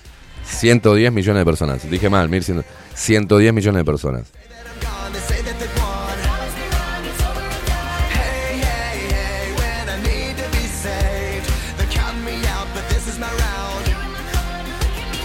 No, pero los que pertenecen se identifican con la. ¿Cómo es? Con la mierda esta LGTBQ, más HQ, RST, W, X, Y, Z. No llegan al 20% y encima con números. ¿No? Engordado, poco. No llega al 20% de la población. O sea, hay un 10%, como siempre, de población homosexual, transexual, LGT mierda. O sea, esa, esa minoría no puede imponerle su viaje al 90% restante de la población mundial, boludo. No te llama la atención. Ni tampoco el 90% debe aplastar lo que ellos quieran sentirse. Ahora, imponer que la visión, que el 90% de las personas del mundo, los habitantes del planeta, tengan un cambio radical de visión y de percepción y que eh, abonen a esto, y es medio, es imposible. Lo único es una minoría que está muy bien financiada y los fines para financiar este, eh, esta movida, ya lo sabemos. Es claro esto. Es más, te lo dicen. Vacunas, mierda en los alimentos. Estaba viendo un video de Cristina Jiménez, creo que Martín Jiménez, que te mostraban cómo hacían, cuál era el proceso de una especie de, de, de, filet de pollo sintético. ¿Está? Bueno, la comida, el agua, el aborto, la transexualización de niños, la eutanasia, las ideas, la promoción de la homosexualidad, transexualidad en todos los niveles, la merca, el faso, ¿viste todo lo que te estoy enumerando? Toda esa mierda. Dije vacunas también. Porque Bill Gates dijo que con las vacunas iba a reducir la población mundial un 10%. Todo esto, esta mierda, trae confusión, menos nacimientos, problemas demográficos en todos los países, porque a un grupo de élite se le ocurrió decir que el problema del mundo es la superpoblación. Ahora, anda, hacete un viajecito por Uruguay. Acá están todos amontonados. Acá en Uruguay cada vez hacen más edificios, edificio, edificio, edificio, edificio. y vos ves en el interior del país lugares donde hay casas, como a dos kilómetros una de otra. O sea, ¿no te parece medio...? Porque los campos son de... No me importa un huevo. En el mundo pasa eso. Las capitales se superpoblan. Pero no, pero ¿por qué no vamos a la... Si descentralizamos todas las capitales, no hay problema de superpoblación mundial. Es un problema que tienen las capitales y cómo ha cambiado todo. Y encima, ¿para qué quieren? ¿Por, por qué lo hacen? Porque quieren el campo, la gente esta. Quieren hectáreas, eh, billones de hectáreas pa- para que ellos puedan hacer lo que quieran, hacer usufructo de minerales, de recursos naturales. Total, Mandame, vamos a meterlo, vamos a hacinarlo todos en las capitales, estos pelotudos, y que se maten entre ellos. Y más, ¿sabes qué? Para que no se reproduzcan y nos dejen toda la naturaleza, ¿no? Que nos entreguen todos los recursos naturales, vamos a meterlo todo en las capitales, estos pajeros. Y encima, ¿sabes lo que vamos y, Pero si se reproducen, boludo, va a haber superpoblación en las capitales. Y bueno, vamos con el aborto. No, pero, pero pues, lo- los que están cinchando contra todo esto también son los veteranos que no se comen la pastilla esto de la, ¿no? de la cultura. Y vamos a matarlo con la eutanasia. ¿Para qué vamos a andar con vuelta? Si ahora la gente le dice que los vamos a matar y, se- te aplauden, no saben lo que estamos diciendo. Dale, buenísimo, ¿y qué más? Y no, pero viste que eh, está el amor natural y la biología, que entre chicas y chicos se empiecen a gustar, se empiecen a unir y empiecen a tener más pibes. Y bueno, vamos, vamos a transexualizarlos, vamos a atiborrarle la cabeza de un montón de pensamientos estúpidos, totalmente irracionales, sin fundamento alguno, para que se confundan. Y para que si te gusta un poquito eh, la decoración, sos hombre, te gusta la decoración, que te metan, ah, eso porque sos mujer, boludo, no sos hombre, ¿entendés? Sos mujer, ah, bueno, está, pum, dame, hormonizame, me cortó la chota, y está buenísimo, ando como... ¿Ah? Me llamo Andrés, ahora me llamo Andrew. Para no saber qué mierda soy. O Andrea. Y ahí van, por la vida, los pendejos. Después, la biología y toda su naturaleza choca contra todo ese problema mental. Y ese principio de disforia de género. ¿Y qué hacen? Se matan. Genial, boludo, porque en Uruguay, por ejemplo, ¿sabés cómo controlamos la, de- la, parte demográfica? Y hacemos, matamos a los viejos que no sirven para nada. Evitamos que nazcan pibes con el aborto y la transexualización de los jóvenes. Y aparte, con todo ese quilombo, lo que hacemos es que, la gente se suicide. Genial. Genial. Y para los que no se suicidan, y le damos merca, boludo. Y los pibes que son heterosexuales, pero que, no... Y, y le damos pasta base. Que se hagan concha. Como hicimos en Argentina con el Paco, boludo. ¿No ve la gente todo eso? Es más, pero pará. Y el que no es el que es heterosexual y no se comió la pastilla de la transexualidad y que su, su- eh, sexo no es determinado por la cultura, ¿qué hacemos? Y le damos miedo al amor. Sencillo. Empezamos a tirar consignas de autosanación, ir para adentro, de aislamiento total. Ya lo hicimos con la pandemia, ahora no tienen problema en estar aislados. Antes le daba mucho miedo, ahora no. Porque ahora tienen Netflix. Y ahora tienen cositas materiales a las cuales pueden, pueden acceder cualquier boludo que venga del interior del país.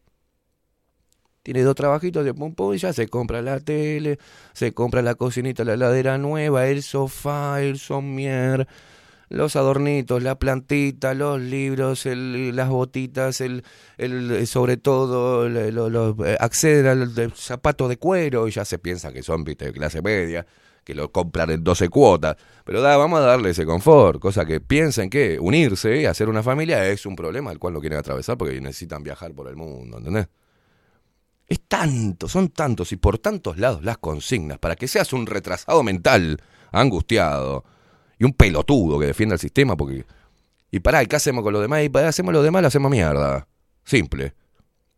El que, se, el que nos deschave, lo censuramos y le ponemos que lo que está diciendo este tipo es fake news. Y vamos a crear un terror para, reivindicar, para re- reivindicar el papel del sistema político. Dale, mandamos una pandemia, divino. Matamos gente, experimentamos, dividimos, cambiamos la economía, nos afanamos todo mientras que la gente anda fijándose. Me quedé sin tapabocas. Le afanamos todos los recursos naturales. Y acá no pasa nada, si son todos pelotudos acá. Si el ser humano ha perdido todo. ¿Y qué hacemos? Pero pará, entonces, bueno, hay que modificar el sistema educativo, porque hay gente, sí, bueno, quita un poco de filosofía. Hay arte, eh, dale mucho arte. Quita filosofía, cosa que no aprendan a, ¿no? a filosofar de la vida, y le quitamos historia también. Y ciencias sociales, sacale también, no está para nada, no sirve para nada. Porque hay que, y, ¿y cómo lo sacamos? Le decimos que hay que desaprender. hay que desaprender. Vamos a poner a los boluditos, estos, estos porreros culturales, a que digan, desaprender es aprender. Buenísimo, ya está, boludo. Entonces la gente es tan estúpida que no sabe qué es lo que debe desaprender. Entonces va a desaprender biología. Porque es el heteropatriarcal. Y es de la iglesia aparte. El Papa. Pero, no, pero lo- los jóvenes activistas que nos den para adelante, que digan que los gallos violan a las gallinas, por ejemplo, esa- esos pendejos estúpidos, esas pendejas retrasadas mentales. Pero si, eh, si le damos toda la información de, a, quién, a quién obedece todo ese tipo de estupidez, y, si- se dan cuenta y estudian al Che Guevara, por ejemplo, o a Simón de, de Beauvoir, o si, si, y si se dan cuenta que son unos esquizofrénicos, fueron unos asesinos de mierda, no se van a dar cuenta, boludo. Si van a estar diciendo que los gallos violan a la gallina, ¿cómo se van a dar cuenta al leer un libro? Hay que sacarle la historia. Pará, y- y- pero hay una. La generación X no se va a comer esto. La gente entre, entre 35 y 50 años no, no, no, no, no, no se come esto. Sí, pero lo vamos, vamos a decir que son unos arcaicos del orto. Es más, lo vamos a sacar directamente del mercado laboral. Y es más, si es posible, de los medios de comunicación. ¿No? Vamos a sacarlo. Vamos a decir que no sirven para nada. Que son unos viejos ridículos y que. y que están impidiendo la revolución cultural, todo. Ah, bueno, está, está bien, es buena. Pero lo hacemos a través de dónde? Y de una gran agenda 2030, a través de la ONU. Y los países estúpidos que le estamos dando plata van a decir, bueno, sí, acepto la agenda para que nos sigan mandando plata. Ya está. Genial, muchachos, ¿lo hacemos? Lo hacemos, dijeron. Y yo no puedo creer que no entiendan que todas estas cosas que yo que estoy marcando forman parte de una estrategia. Y no es conspiración, es simplemente te lo están diciendo en la cara, boludo. En la cara te lo dicen. Y pará, pero va a haber un sector que es de disidencia. Y sí, vamos a darle la idea que lo mejor que pueden hacer es salirse del sistema y meterse una casita en el medio del campo. Así lo sacamos de, del ojo. Así lo sacamos de. eh, lo sacamos de la discusión. Y le decimos que eso es ser rebelde. Y ya nos sacamos de encima. Entonces la gente que piensa, que se dio cuenta de esto, se va a ir a vivir y va a hacer una granja en el medio de la nada y va a vivir feliz por siempre, comiendo perdices. Vivieron felices comiendo perdices. Ya está, está todo, todo está diseñado. Por eso es que yo tengo esta posición, que es inamovible, loco. Y no me voy a ir a hacer una comunidad en el medio de la nada. ¿ah? Y no me voy a rapar la cabeza y ponerme túnicas y velas en el ojete. No, estamos en guerra. Y lo que hay que hacer es no irse. No abandonar el barco, no abandonar la trinchera cuando se está en guerra. Porque saben que somos mayoría. Y es imposible que una minoría aplaste los derechos y aplaste a toda una mayoría. No te digo que salgamos a aplastar a las minorías. Esta mayoría que piensa y sé que piensa como yo también. Miles de millones de personas en el mundo pensamos igual. Bueno, la idea no es salir a quemar, ni a, ni a encerrar, ni a matar a las minorías, sino no dejar que avance. No abonar a esto. Simplemente eso ya es un acto de rebeldía. No sé. Contestaciones simples, fácil. Soy hombre. Me siento hombre y me autopercibo hombre. Punto. No me rompa los huevos. Autopercibite como quieras. ¿Y por qué te auto? ¿Por qué te crees que te autopercibís así como me han preguntado? Por mi parte biológica, es todo lo que siento. Me gusta el sexo femenino, loca. ¿Qué querés que te diga? No me gustan los hombres, me gustan las mujeres. Y actúo en consecuencia a mi sexo, que me lo dio la naturaleza. Sí, pero vos te hiciste de una mujer y un hombre, sí, tarada como vos. Como todo el mundo. Evitemos que, pa- que no, evitemos esto, loco. Evitemos después andar reparando el daño psicológico que le generan a nuestros hijos, a nuestros sobrinos, a nuestros niños. Evitemos eso. El daño que le están haciendo a los jóvenes. ¿Ustedes usted lo vieron? Los jóvenes están estúpidos. ¿Ustedes lo vieron? No pueden. Yo he visto minas de treinta y pico de años que están re estúpidas. Recontra estúpidas. Que vienen hablando de las energías femeninas, masculinas, que el kibalión, que se fuman un faso, que se cajan una tripa. Que están más preocupadas a ver qué cremas se pueden poner para acá y cómo tienen el pelo y cómo tienen el cuerpo. Entonces voy al gimnasio, fumo, me meto cosas en el cuerpo, ácido, mierda, psicodélica, me la meto y después termino hablando como una idiota. Pues no, puedo- no puedo. Estoy así como una hueviga.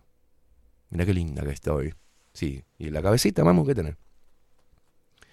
Hay gente muy perdida, loco, y es gracias a estos hijos de puta. Y a vos, por no decir nada, cuando todo esto se instaura dentro del sistema educativo. Y mira, yo prefiero que le sigan diciendo la estampita con los héroes, y yo prefiero que sigan diciéndole eso, loco. Yo prefiero que sigan creciendo pensando que los caudillos fueron grandes héroes ¿ah? y que defendieron la, la, patria. Y déjalo así. Es preferible, boludo.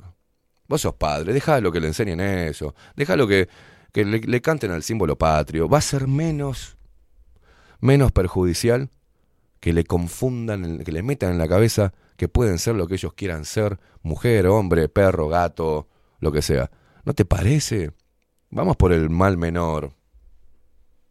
¿No te parece que en la biología hay muchas respuestas, que mucha información de cómo se puedan percibir los jóvenes, los niños, enseñarle que la naturaleza es maravillosa y los hizo de ese sexo y que tienen una misión en la vida, no sé, hay tantas cosas que le podemos decir a los chicos para alentarnos a seguir, a que sigan cultivando el cerebro, su espíritu, sus ganas de vivir. Están apagándole la sonrisa a los pibes y no pueden apagársela llenándole de- mierda la cabeza, lo hacen con un puto tapabocas o con unas putas vacunas experimentales.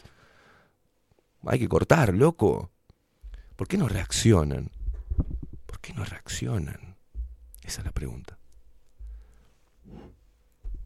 13 minutos pasan de las 10 de la mañana. Vamos a irnos a la mierda, ¿no? Vamos a hacer una pausa.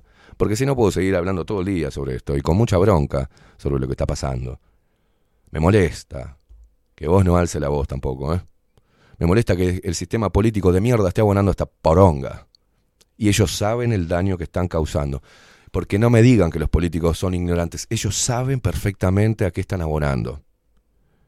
Entonces, para mí, si no podés desde la política hacer nada, andate. Si tenés dignidad, andate de la política. Váyanse las personas que realmente... ¿Viste ese comentario? No, no, pero hay políticos que valen la pena. Bueno, si ven que no pueden hacer nada, retírense, señores. Vuelvan a la actividad privada, salgan, dejen de comernos la guita, comernos el bocho y permitir que nos hagan mierda, porque ¿para qué carajo están ahí? ¿Para qué están? Para cobrar un sueldo que le pagamos nosotros, para que después nos miren a la cara como idiotas y nos vean como monos. O sea, hay que cambiar. Por eso, por eso, sinceramente, ¿qué se puede hacer? ¿Y qué se puede hacer, Esteban? ¿Y qué se puede hacer? Una pregunta. Pero vos tenés que darte cuenta qué es lo que tenés que hacer. Yo no te voy a andar diciendo qué es lo que tenés que hacer. Al menos todo lo que están permitiendo y trayendo esta mierda son los políticos. Es el sistema político. Y estas boludeces se implementan a través de su bendito Estado. Todas las políticas de Estado van dirigidas a servir a la Agenda 2030. Y esta Agenda 2030 simplemente no es de los Illuminati, de los masones, de los reptilianos, ni son demonios que han venido a la Tierra a copular con seres humanos y después nacieron esta gente y así trajeron a Joe Biden, que la gente estúpida empieza a dar muchas fotografías mostrando las orejas y diciendo que tiene un doble. La gente está más ocupada, esta gente idiota, pensando que Luis Miguel tiene doble. Y que este que está cantando no es, es, es un doble. Adelgazó el tipo, pedazo de retrasada mental, adelgazó el loco. Utilizó doble, sí, para otras cosas. Para que las, las chicas se vayan para otro lado. Hay tanta estupidez. Hay tanta estupidez, loco. Entonces, para mí, como estos hijos de puta son los que están trayendo toda esta mierda, y, o los que están permitiendo que esta mierda se instaure, ¿ah? para mí son una mierda, no sirven para nada. Entonces, ¿qué voy a hacer? No votar. no abonar. No quiero esto. No lo quiero. Si ellos que están adentro saben cómo se cocinan las estrategias, y muchos de ellos lo único que tienen es cocinar y abonar a estrategias que mm, aglomeren personas. Bueno, vamos por acá. Como cabildo abierto a los deudores, junto con el, con el MPP. Por favor, como si le interesaran la gente y la gente que está enterrada hasta la verga. No les interesan. No le interesan. Ahora hay otro también que quiere hacer una, una- reforma constitucional. No sé, ¿de dónde saliste? Eh, sí, ya te veo, Aldo. ¿Dónde saliste? Hay otro. También vamos a hacer una reforma constitucional. eh, ¿Eh, Facu? No sé. ¿Por qué no hay una reforma constitucional para que se extirpe la ley 19? Para que se... se- Vamos a romper con la ley 19.580. Eso sería una buena reforma. Una reforma electoral. Una verdadera reforma educativa. Y la verdadera reforma educativa es sacar el artículo 19.500, o sea, sacar la ley 19.580 que financió el BID, sacarlo. Sacarlo. Y, de- y- en, la, en la educación no permitir que se corten cosas como filosofía, como historia, como educación cívica, ¿no? Y después, si querés ser anarco en algo, y sea anarcocultural. Por eso yo decía, ¿qué carajo? ¿Cuál sería mi posición? ¿Cómo definiría mi posición? Anarcocultural. No voy, todo es a través de la cultura. Todo es a través de la cultura. Me voy a tatuar esa frase. El arte libera lo que la cultura aprisiona. La cultura de hoy les está embotando el cerebro. Los está haciendo, y no se está haciendo mierda a todos, ¿eh? Me incluyo. Señoras y señores, 17 minutos pasan de las 10 de la mañana. Hacemos una pausa, ya está Aldo Matsukeli en estudios, se viene con su columna Extramuros. Hacemos una breve pausa, si tomo aire, me como un par de Guaymallén, Dame, me preparo un cafecito jurado. Quédate ahí prendido bajo la lupa.uy, quédate prendido a nuestro canal de Twitch, bajo la lupa guion bajo uy, quédate prendido a todo, a la 98.9 de la ciudad de La Plata, le mando un abrazo a todos nuestros hermanos argentinos, a los que están en Radio Cat, radios del Uruguay, a los que después nos escuchan a través de Spotify. Gracias. Y sigan ahí, que ya venimos.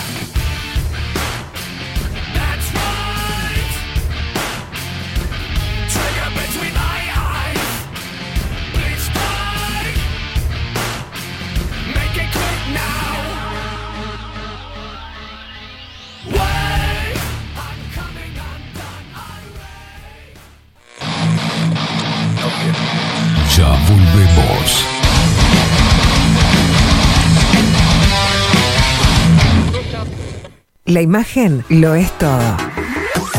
Adolfo Blanco, fotógrafo profesional. Una buena foto guarda tus recuerdos y también puede vender tus productos. Cobertura fotográfica de cumpleaños, bodas, eventos empresariales, retratos, books, fotos de productos, fotos para web. Fotógrafo profesional, Adolfo Blanco, 099 150 092. Mercado de Carnes La Vaquilla. Ofrece a sus clientes los mejores cortes y la mejor atención.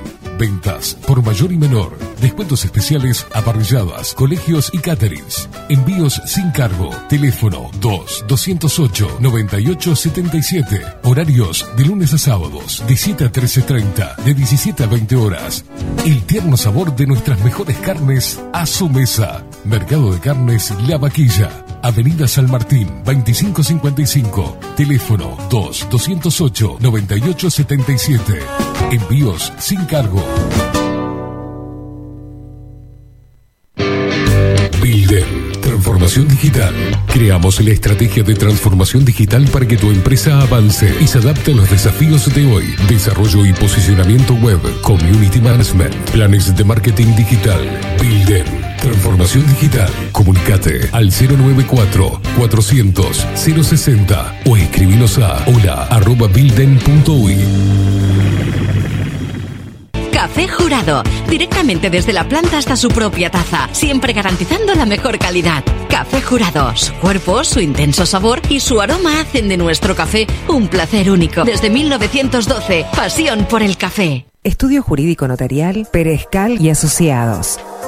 Más de 25 años de experiencia en todas las materias, representando a estudios nacionales e internacionales. Una amplia trayectoria en materia penal, sucesiones y reivindicaciones. Más de dos décadas de experiencia recuperando terrenos ocupados. Torre Gorlero, oficina 20, 21 y 22. 099-309-319. Estudio Jurídico Notarial, Perezcal y Asociados. Mostrá tu mejor sonrisa. En Timbo, consultorio odontológico, te ofrecemos la atención y todos los tratamientos necesarios para recuperar tu salud bucal. Reserva tu consulta diagnóstico sin cargo al 099-750-182. Te esperamos en Colonia 1181, oficina 505, esquina Cuareim. Nombrando a Bajo la Lupa, obtendrás un 10% de bonificación. No postergues más la sonrisa que te mereces. Timbo, consultorio odontológico. 099-750-182. Mercería Las Labores. La mercería más antigua del país, desde hace más de 100 años junto a vos. Tristán Baja 1524, abierto de 9 a 19 horas. Visítanos en www.lanerialaslabores.com.uy. Facebook, Mercería Las Labores. En Instagram, Mercería Lanería Las Labores. 094-893-881. En artículos de mercería y lanería, lo que no encuentra aquí, no existe. Claravisión. Somos una empresa joven con un equipo de profesionales con más de 30 años de experiencia en la toma de visión y en la adaptación de lentes de contacto. Nuestra misión es mejorar la calidad de vida a través del trato profesional y personalizado con nuestros clientes, satisfaciendo sus necesidades y resolviendo sus dificultades de visión. Comunícate con nosotros al 2402-1370 o al 099-660081. Óptica Clara Visión, Eduardo Acevedo 1581. Mejorar tu calidad de vida es nuestra misión. Biocrearte, el Instituto de Terapias Complementarias Holísticas de Uruguay. Te ayudamos en la evolución personal a través de capacitaciones, talleres, seminarios y sesiones personales. Contamos con un staff de profesionales especialistas en biodecodificación, gemoterapia, numerología, tarot, registros akáshicos y mucho más. Además, si eres terapeuta, contamos con consultorios totalmente equipados y salones de clases previstos con proyector para alquilar. Encontranos en Martín García 2389, próximo a Tres Cruces, Montevideo. Visítanos en nuestras redes sociales, Instagram, arroba Instituto Biocrearte y en Facebook como Biodecodificación Uruguay. Te esperamos.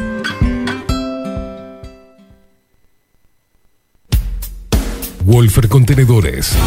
Realizamos oficinas, viviendas y proyectos a medida. En Wolfer Contenedores armamos el proyecto para tu vivienda con uno o más contenedores. Visita nuestro showroom en Ruta 1, kilómetro 155-500 y elegí tu vivienda. Wolfer Contenedores para entrega inmediata. Informate al 094-263-705-45-20-3163 o en wolfer.com.uy. Wolfer Contenedores. desde Colonia y Montevideo para todo el país. Grupo Service. Servicio técnico especializado. Huawei, iPhone, Xiaomi. Trabajamos con todas las marcas. Contamos con servicio express. Cambio de pantalla en 30 minutos. Grupo Service. Grupo Service. Reparación de celulares, computadoras y tablets. Encontrarnos en nuestra web gruposervice.com.uy y por WhatsApp 094 389 568. La venta o la compra de tu próxima casa puede ser un dolor de cabeza. O puede que no. Estamos preparados para acompañarte en cada etapa del proceso y que la recuerdes como una experiencia muy especial. Somos un equipo profesional que trabaja en red con más de 500 agentes. Eso asegura una amplísima llegada de tu propiedad a potenciales clientes y un acceso a una base de datos enorme con múltiples opciones, tanto si tu compra es para vivir o para alquilar. Comunícate con nosotros al 091 74 36 62 y seguinos por Instagram, arroba para bienes-bajo.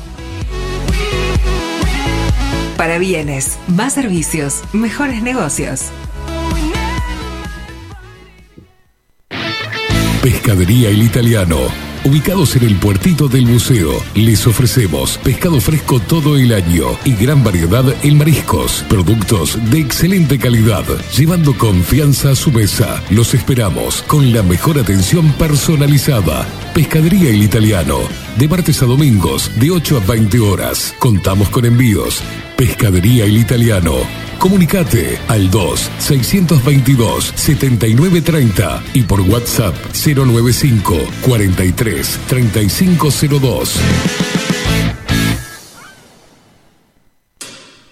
La Carola. 13 años haciendo las mejores paellas y tortillas españolas de Montevideo.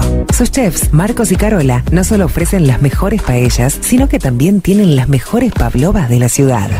Cuentan con un jardín exclusivo para tapeos, degustaciones de vinos y reuniones familiares. También ofrecen un menú express con opción de pasta y jugos naturales. De martes a viernes a partir de las 20 horas, sábados y domingos, también al mediodía.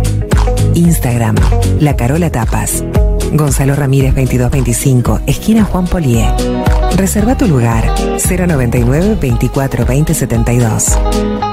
La Carola, el clásico de la ciudad. Hola, ¿cómo estás? Mi nombre es Maru Ramírez. Soy locutora profesional desde hace 26 años. Cuando me preguntan, ¿cualquier persona se puede dedicar a la locución? Mi respuesta es bien sencilla. El 20% es la voz y el 80% es lo que vos haces con ella. En los workshops que doy de locución comercial, descubriremos no solo si quieres ser parte de este mundo, sino también cómo trabajar de tu voz, cómo organizarte, cómo ejercitar tu voz para una mejor dicción, modulación y respiración. No, no importa que no tengas conocimiento de locución. Lo que importa son las ganas de aprender y descubrir un mundo nuevo que te pueda ayudar a conocer tu voz y una nueva forma laboral. Te espero. Dale, comunicate por WhatsApp al 095-062-082 o por Instagram, arroba marulocutora. Si estás en Miami, Florida y querés renovar los pisos de tu hogar o reformar tu baño y tu cocina, la mejor opción es CM Great Services, la empresa de construcción que le da vida a tu diseño. Más de 20 años de experiencia avalan nuestro trabajo. Reformas, revestimientos de pisos, baños y cocinas. En Miami, Florida, CM Great Services. Contactanos al 786 536 8822. Ahora también estamos en Twitch. Seguinos en Bajo la Lupa guion bajo uy. Bajo la Lupa guion bajo uy. Bajo la Lupa contenidos más independientes que nunca.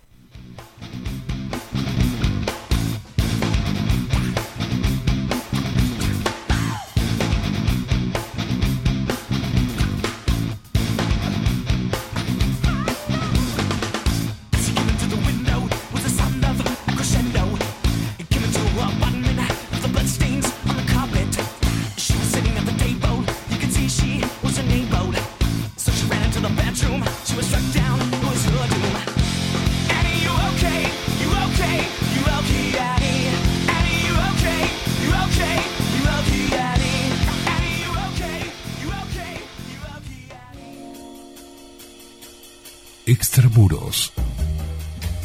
Aldo Mazzucchelli y su columna Extramuros. En Bajo la Lupa.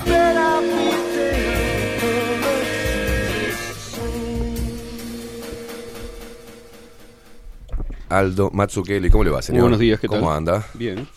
Bien. Bien, Bien. bárbaro. O sea, más o menos. Bien. Voy, voy a, capaz que voy a toser un poco porque estoy otra vez con, con un cierto resfrío. No sé. Bueno, Este, muchos cambios de, de- de clima también. Bueno, ¿qué le parece si hablamos de un tema que nunca hablamos, que es el fútbol? El fútbol. No vamos a hablar de fútbol, obviamente, ¿no? Vamos a hablar de historia. Pero Para- el para fútbol está escuché- metido en el, en el tema. Escuché muchas mujeres del otro diciendo, "Oh, Ah, oh, ta, me voy para atrás. Me voy a escuchar Sarandí. Ahí va. Voy a andar a escuchar Sarandí. No, me voy a escuchar a, a Nacho Álvarez. Ah, qué lindo. Bueno, porque hay un quilombo mm, respetable en el asunto. Sí. ¿no? Yo creo que es, como escribí en la, en la revista de última edición, el quilombo más importante de los últimos 100 años. Y la, la mención de los 100 años no es casual, sino que hace 100 años, 101 años, este, o sea, 100 años y medio, digamos, en noviembre del 22, este, hubo un cisma que se llama en el fútbol uruguayo. Mm. Un cisma como, como los papas, veo que había cismas, bueno. Es decir, se partió la Asociación Uruguaya de Fútbol. No se partió, en realidad hubo un episodio que lo voy a contar, este, que dio lugar a una cantidad de consecuencias. Recordemos que usted escribió un libro Claro, sobre el fútbol. justamente. ¿Cómo se llama el libro? para- El libro se llama, no es un libro de fútbol, sino de historia, De historia. que incluye como, como centro temático, digamos, al fútbol. Se llama Del ferrocarril al tango. El estilo del fútbol uruguayo 1891-1930. Entonces, Después me- hiciste una analogía, me, me acuerdo, la sobre historia. la FIFA y sobre el- cómo se ejerce el poder y Ah, de qué eso manera atravesó. después. Sí, sí, sí, eso fue allá por los 2015, por ahí. Pero el, el asunto, a mí obviamente me interesa la historia local, regional, digamos, de los últimos, de, bueno, de, de- de Uruguay, y en particular ese periodo de cambio de siglo, eso me interesa mucho, he escrito bastante, y el fútbol en ese momento era un factor súper importante, se volvió un factor súper importante de el desarrollo social, digamos, del Uruguay ese es el motivo por el cual me metí con el fútbol, que también me interesa, me, me gusta, digamos, como aficionado, mirar partidos y eso, y este me parecía, en fin, son, son intereses largos, bueno, no viene a cuento ahora las razones, pero... ¿Te puedo hacer una pregunta? ¿Cómo no?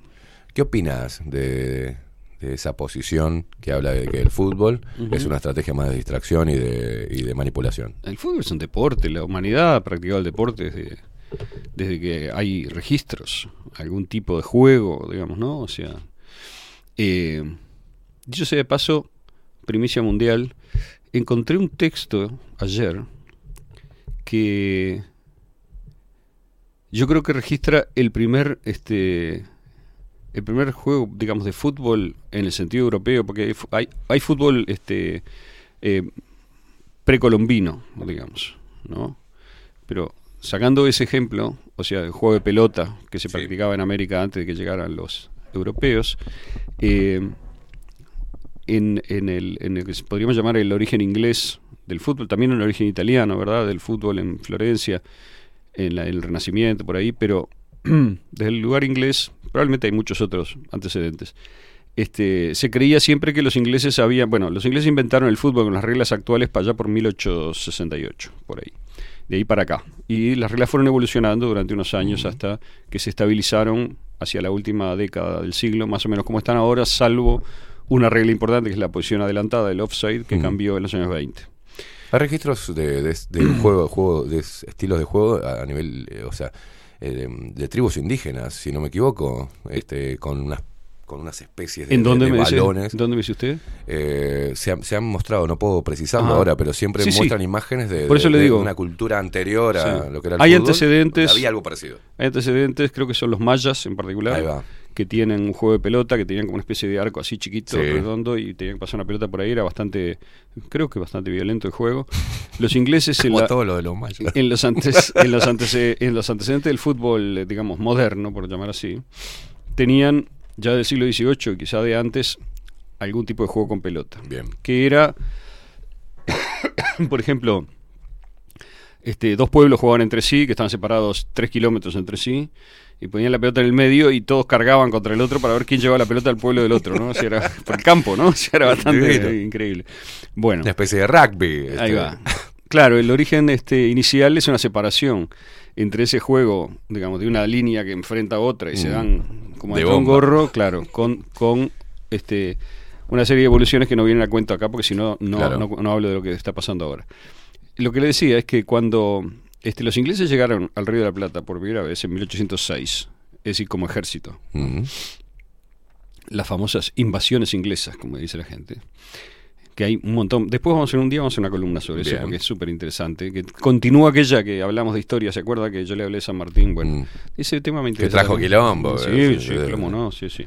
Bueno, vamos a hablar de eso y armar un poquito más de lío. Pero eh, un pe- una pequeña pildorita de, de aquello es que este las invasiones, a ver, la primera llegada de los ingleses, que fue una especie de empresa privada de, de Henry Popham, que es un comodoro de la Marina inglesa, que era un tipo importante, una cabeza importante del imperio, y que estaba conectado con las sociedades eh, de comerciantes, las sociedades masónicas, digamos, rápido, de comerciantes en Inglaterra, que tenían interés en abrir el mercado hispanoamericano porque estaba complicándose en Europa, estaba en, en Ciudad del Cabo y dijo, o sea, decidió por siguiente sí, venirse con una escuadra de 1.600 hombres, digamos, al Río de la Plata a una especie de aventura. Esa es la primera invasión inglesa. No fue que lo mandó Londres. Él vino contra, o sea, contra no, en ausencia, digamos, de cualquier indicación específica de Londres. Es verdad que se había discutido antes que él creía que podía tener cierta simpatía en el gobierno si le iba bien, pero se la man- se mandó. Yo lo que creo que hizo fue responder a intereses privados usando Claro. un poco como hace la CIA ahora, digamos, Sí. que hace una cosa y después dice, eh,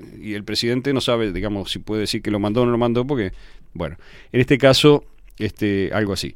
Vino y duró un mes y medio en el gobierno, en, en Buenos Aires, digamos, le fue aparentemente bien, pero lo sacaron, este, la famosa reconquista con Liniers, que vino de Montevideo, etcétera, etcétera, y eh, lo pusieron preso en Luján.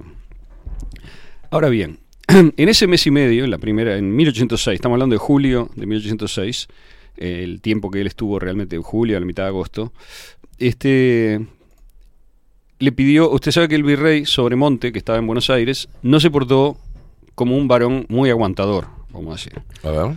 O sea, apenas supo. Porque ¿cómo fue? En Maldonado vieron los barcos, digamos, este, pasar el 8 de junio, creo que fue, desde los cerros de la Torre del Vigía, probablemente se veía. Entonces, a los pocos días, este, los vieron de Montevideo, que estaban yendo para el oeste, porque los eh, habían hecho un cambio de decisión los ingleses y habían decidido no parar en Montevideo, que es donde iban originalmente, sino ir derecho a Buenos Aires, porque recibieron información de que estaba bastante desprotegido Buenos Aires. Entonces el virrey, de, el, el gobernador de Montevideo, que se llamaba este Pascual Ruiz Huidobro, mandó a un tipo, a un enviado de la Peña con un barco para que fuera a ver de cerca cómo era el tema. ¿no? Entonces fue, se arrimó, los ingleses lo corretearon, el loco se escapó, cruzó a la ensenada del, del otro lado y fue rápidamente a Buenos Aires a avisarle al virrey que venían los ingleses. ¿no? Claro. Algo que se había estado esperando de hacía 30 años que pasara, siempre se suponía que iba a pasar porque geopolíticamente era algo bastante esperable, pero no había pasado. Entonces, este, el virrey Sobremonte estaba en el teatro. ¿no? Este, y apenas le dijeron, salió del teatro, digamos, armó dio un par de instrucciones vagas, juntó a la mujer al te- el tesoro y se fue. Se fue a la mierda. se fue a la mierda, se fue a Córdoba. Entonces, cuando estaba saliendo, yendo en viaje, que obviamente le llevaba tiempo, este, los ingleses ya, está, ya habían tomado Buenos Aires, que entraron caminando, porque no, no- no tuvieron resistencia prácticamente, y este, Beresford, eh, William Carr Beresford, que era el, el- el gobernador, el encargado de la gobernación en ese caso, el, el que comandaba realmente la escuadra que entró, este, pidió, eh, habló con Quintana, que, que había quedado, el tipo que el segundo que había quedado a cargo, y le dijo, ¿dónde está la guita? ¿no? O sea, ¿dónde está el tesoro? Un millón y pico de, de pesos que había del virreinato. Y Quintana dijo, "Y no lo tengo, se lo llevó el hombre. Que se fue. Para mierda. Entonces eh, hicieron una negociación con Sobremonte y Sobremonte finalmente tampoco aguantó el tesoro y dijo, tata, te doy el tesoro. Entonces quedaron que se lo entregaba en Luján, ¿ok? Mm. Que era de camino hacia el norte, ¿no? Entonces fueron los ingleses a Luján, unos soldados, digamos, a buscar el tesoro. Y mientras estaban esperando un par de días que se, coordinara la cosa, este, hay un- una deliciosa este, noticia, digamos, eh, reporte que está escrito en, en el libro, creo que la parroquia de Luján, que dice, este, va, hicieron cualquiera, los ingleses cuando estaban acá, dice, se afanaron la mitad de la caja chica, hicieron esto y lo otro, pero lo peor es que como jugaban a la pelota, dice, y se les iba al techo de la cárcel, dice, subían a buscarla y rompieron todas las tejas porque caminaban por las tejas como si fueran en la tierra. Dios mío. Así que ahí tiene usted, julio de 18 eh, 1806. Bien. Es el primer partido de fútbol jugado en Buenos Aires, en Luján, en el Río de la Plata. Bien. Ok, bueno, volvamos al, al fútbol moderno. Hay un, este, este es un tema difícil porque Mm. hay muchos intereses este, que están apretados en juego. Todo el mundo sabe, creo, a esta altura, creo que ya todo el mundo se enteró, de que en realidad el pretexto este, este del, aumento a los jugadores de la B, que es lo que se, se avisa, digamos, este, no es el motivo de fondo del, del conflicto. El motivo del fondo del conflicto es que la empresa Tenfield, Paco Casal, digamos, y And un Company. conjunto bastante grande, digamos, de contratistas futbolísticos y, y demás periodistas, etcétera, que trabajan, este, que han venido trabajando durante más de 20 años en el negocio del fútbol en algún grado de asociación con Tenfield, ven que este, debido a un proceso que ahora podemos mencionar brevemente, que, que se dio, se desplegó en los últimos 10 años, 7 años por ahí, este, corre un riesgo muy serio de no poder renovar los derechos que tienen sobre el fútbol uruguayo a partir del próximo periodo, que es a partir de 2026. Entonces, eh, evidentemente, ante ese riesgo, está tensándose todo el asunto y se está dando una especie de batalla final. Bueno, ¿qué es lo que pasó? Hay, hay muchas cosas que se mezclan, porque además de que, antes de entrar en los detalles, además de que, de que está esa cuestión de la renovación de los derechos, que son, son los derechos de, la televisión, del fútbol uruguayo primero, pero también hay en juego otro tipo de derechos, derechos de imagen, etcétera, y también la cuestión del poder en la asociación misma, que incide en cómo se definen los, tor- los torneos, como una serie de cosas que tienen que ver con el poder, digamos, y del fútbol uruguayo. Que tiene todo que ver con el negocio, que es lo de fondo, ¿no? O sea, un amigo me- que está en el fútbol me decía, bueno, en el fútbol se negocia todo, cada rincón de cosa es plata para alguien. O sea, no hay nada que sea amateur, gratis, este. Entonces, todo eso, toda esa plata para alguien, digamos, está en juego. Esto me conecta con cómo se organizó, se organizaron los clubes en el, en el momento que se organizó el fútbol en Uruguay, que ahora voy a ir a eso, lo menciono para no olvidarme. Vuelvo al presente. Entonces, ¿qué pasó? ¿Quién es el opositor de Casal? Digamos, ¿Qui- qui- ¿quiénes son los que los que están del otro lado, no? Bueno, dicho rápido, todo el mundo lo sabe esto también, aunque a veces no queda del todo claro por lo que veo en las redes y eso, por eso también me animo a hablar. Los jugadores de la selección, digamos, el fútbol está organizado, esto es una cosa que no, no se dice generalmente, está organizado de tal manera que funciona con dos grandes dadores de legitimidad. ¿Quién da la legitimidad del fútbol? Los resultados, obviamente. Como decía Damián, el- que fue presidente de Peñarol, nadie festeja balances. O sea, a usted le puede ir bien económicamente o mal, a, las- a la hinchada, digamos, le importa un carajo, lo que importa es ganar. ¿Quiénes son los dadores de esa legitimidad del ganar? Son los clubes, por un lado, que compiten en su nivel en torneos de diferente tipo, nacionales e internacionales, y la selección uruguaya, que es, evidentemente no es un club, es otro tipo de entidad futbolística, una junta, digamos, de jugadores de muchos clubes, generalmente que están en el exterior ahora, pero antes eran de clubes locales, que compiten en otro nivel. Ahora, ¿qué pasa? Todo el mundo sabe quién es el dueño de los clubes. El dueño de los clubes es cada club, en principio, ¿no? O sea, Peñarol tiene su directiva, Nacional tiene su directiva, etcétera. Eh, ahí hay toda una discusión. Los empresarios futbolísticos son parcialmente, en mi opinión, dueños de los clubes también, en la medida en que sus negocios se canalizan a través de lo que hacen los clubes. Yo tengo un jugador, se lo pongo a, lo llevo a Peñarol, ju- juega o no juega, le va bien o le va mal, es decir, todo ahí hay una presión enorme porque hay plata que entra o sale, el jugador se valoriza o se desvaloriza si juega o no juega, ¿me explico? Qué linda eh, analogía con, con lo que sería el gobierno por la parte de la, la figura presidencial, Claro, ¿no? claro, O sea, claro. Hay, Hay un, hay un presidente, pero no, pero no es quien corta la, no es el dueño del club. Hay, exacto, hay una analogía interesante que sobre eso quiero hablar porque es muy importante en esto. O sea que primero tenemos, todo el mundo sabe, en principio cree saber quiénes son los dueños de los clubes. En el nivel más ingenuo de todos es la democracia interna de los clubes. En Nacional se vota cada, creo que cada cuatro años o cada tres años, lo que sea, y este, se elige una directiva y luego esa directiva le rinde cuentas a los socios. O sea, es una democracia perfectamente igual que la de, o sea, que la del Uruguay, por ejemplo. Democracia plena. Que obviamente es completamente ingenuo pensar que funciona así, pero mucha gente piensa que funciona así. Muy bien. Ahora, ¿quién es el dueño de la selección? ¿No? O sea, ¿quién es la AUF? Y los jugadores que juegan en la selección no se valorizan también y no cambia su precio, digamos, si su- los dueños, los contratistas no tienen una su suerte no está ligada a cómo le va al jugador, si lo citan a la selección o no lo citan, si le va bien Sí. o si le va mal. Obviamente que sí. O sea que ahí también hay plata, y muy grande, pero a su vez los intereses, digamos así, eh, es decir, la, vamos a decirlo así, la conducción, es decir, la dirección técnica y la conducción empresarial de la selección, o, o- o dirigencial, vamos a decir mejor como se usa la palabra, de la selección, está a cargo de la Asociación Uruguaya de Fútbol, que es una entidad, digamos, que está por encima y que es, ahí está, está el nudo del problema. Es la unión de todos los clubes que se asocian, ¿verdad?, para este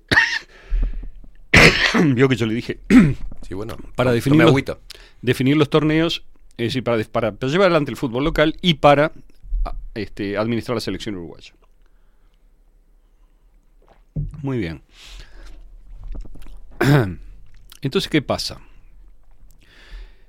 Eh, la generación de Tavares, vamos a decir así, de futbolistas, ¿no? Que empezó a jugar, o no, algunos empezaron antes, pero que se consolidó en el 2006 para adelante, hizo este una buena, yo diría, fue un buen periodo para la selección uruguaya en términos no tanto de títulos, ganó una Copa América, pero sí de reconocimiento, de nivel en el ranking de FIFA, etcétera. Se mejoró, el fútbol uruguayo fue más visto, fue mejor valorado internacionalmente. y además, algunos de los jugadores de esa selección, Luis Suárez, el más notorio, pero también Cavani y otros, Godín, etcétera, obtuvieron, digamos, este contratos muy importantes en clubes muy, muy importantes. Con lo cual, es una generación que este, se destacó mucho y que por ese destaque y por el hecho de hacerse conocer en el mundo obtuvieron poder, vamos a decirlo de manera abstracta, Sí. o sea, este, tanto poder económico como, como reconocimiento, amistades, vínculos, etcétera.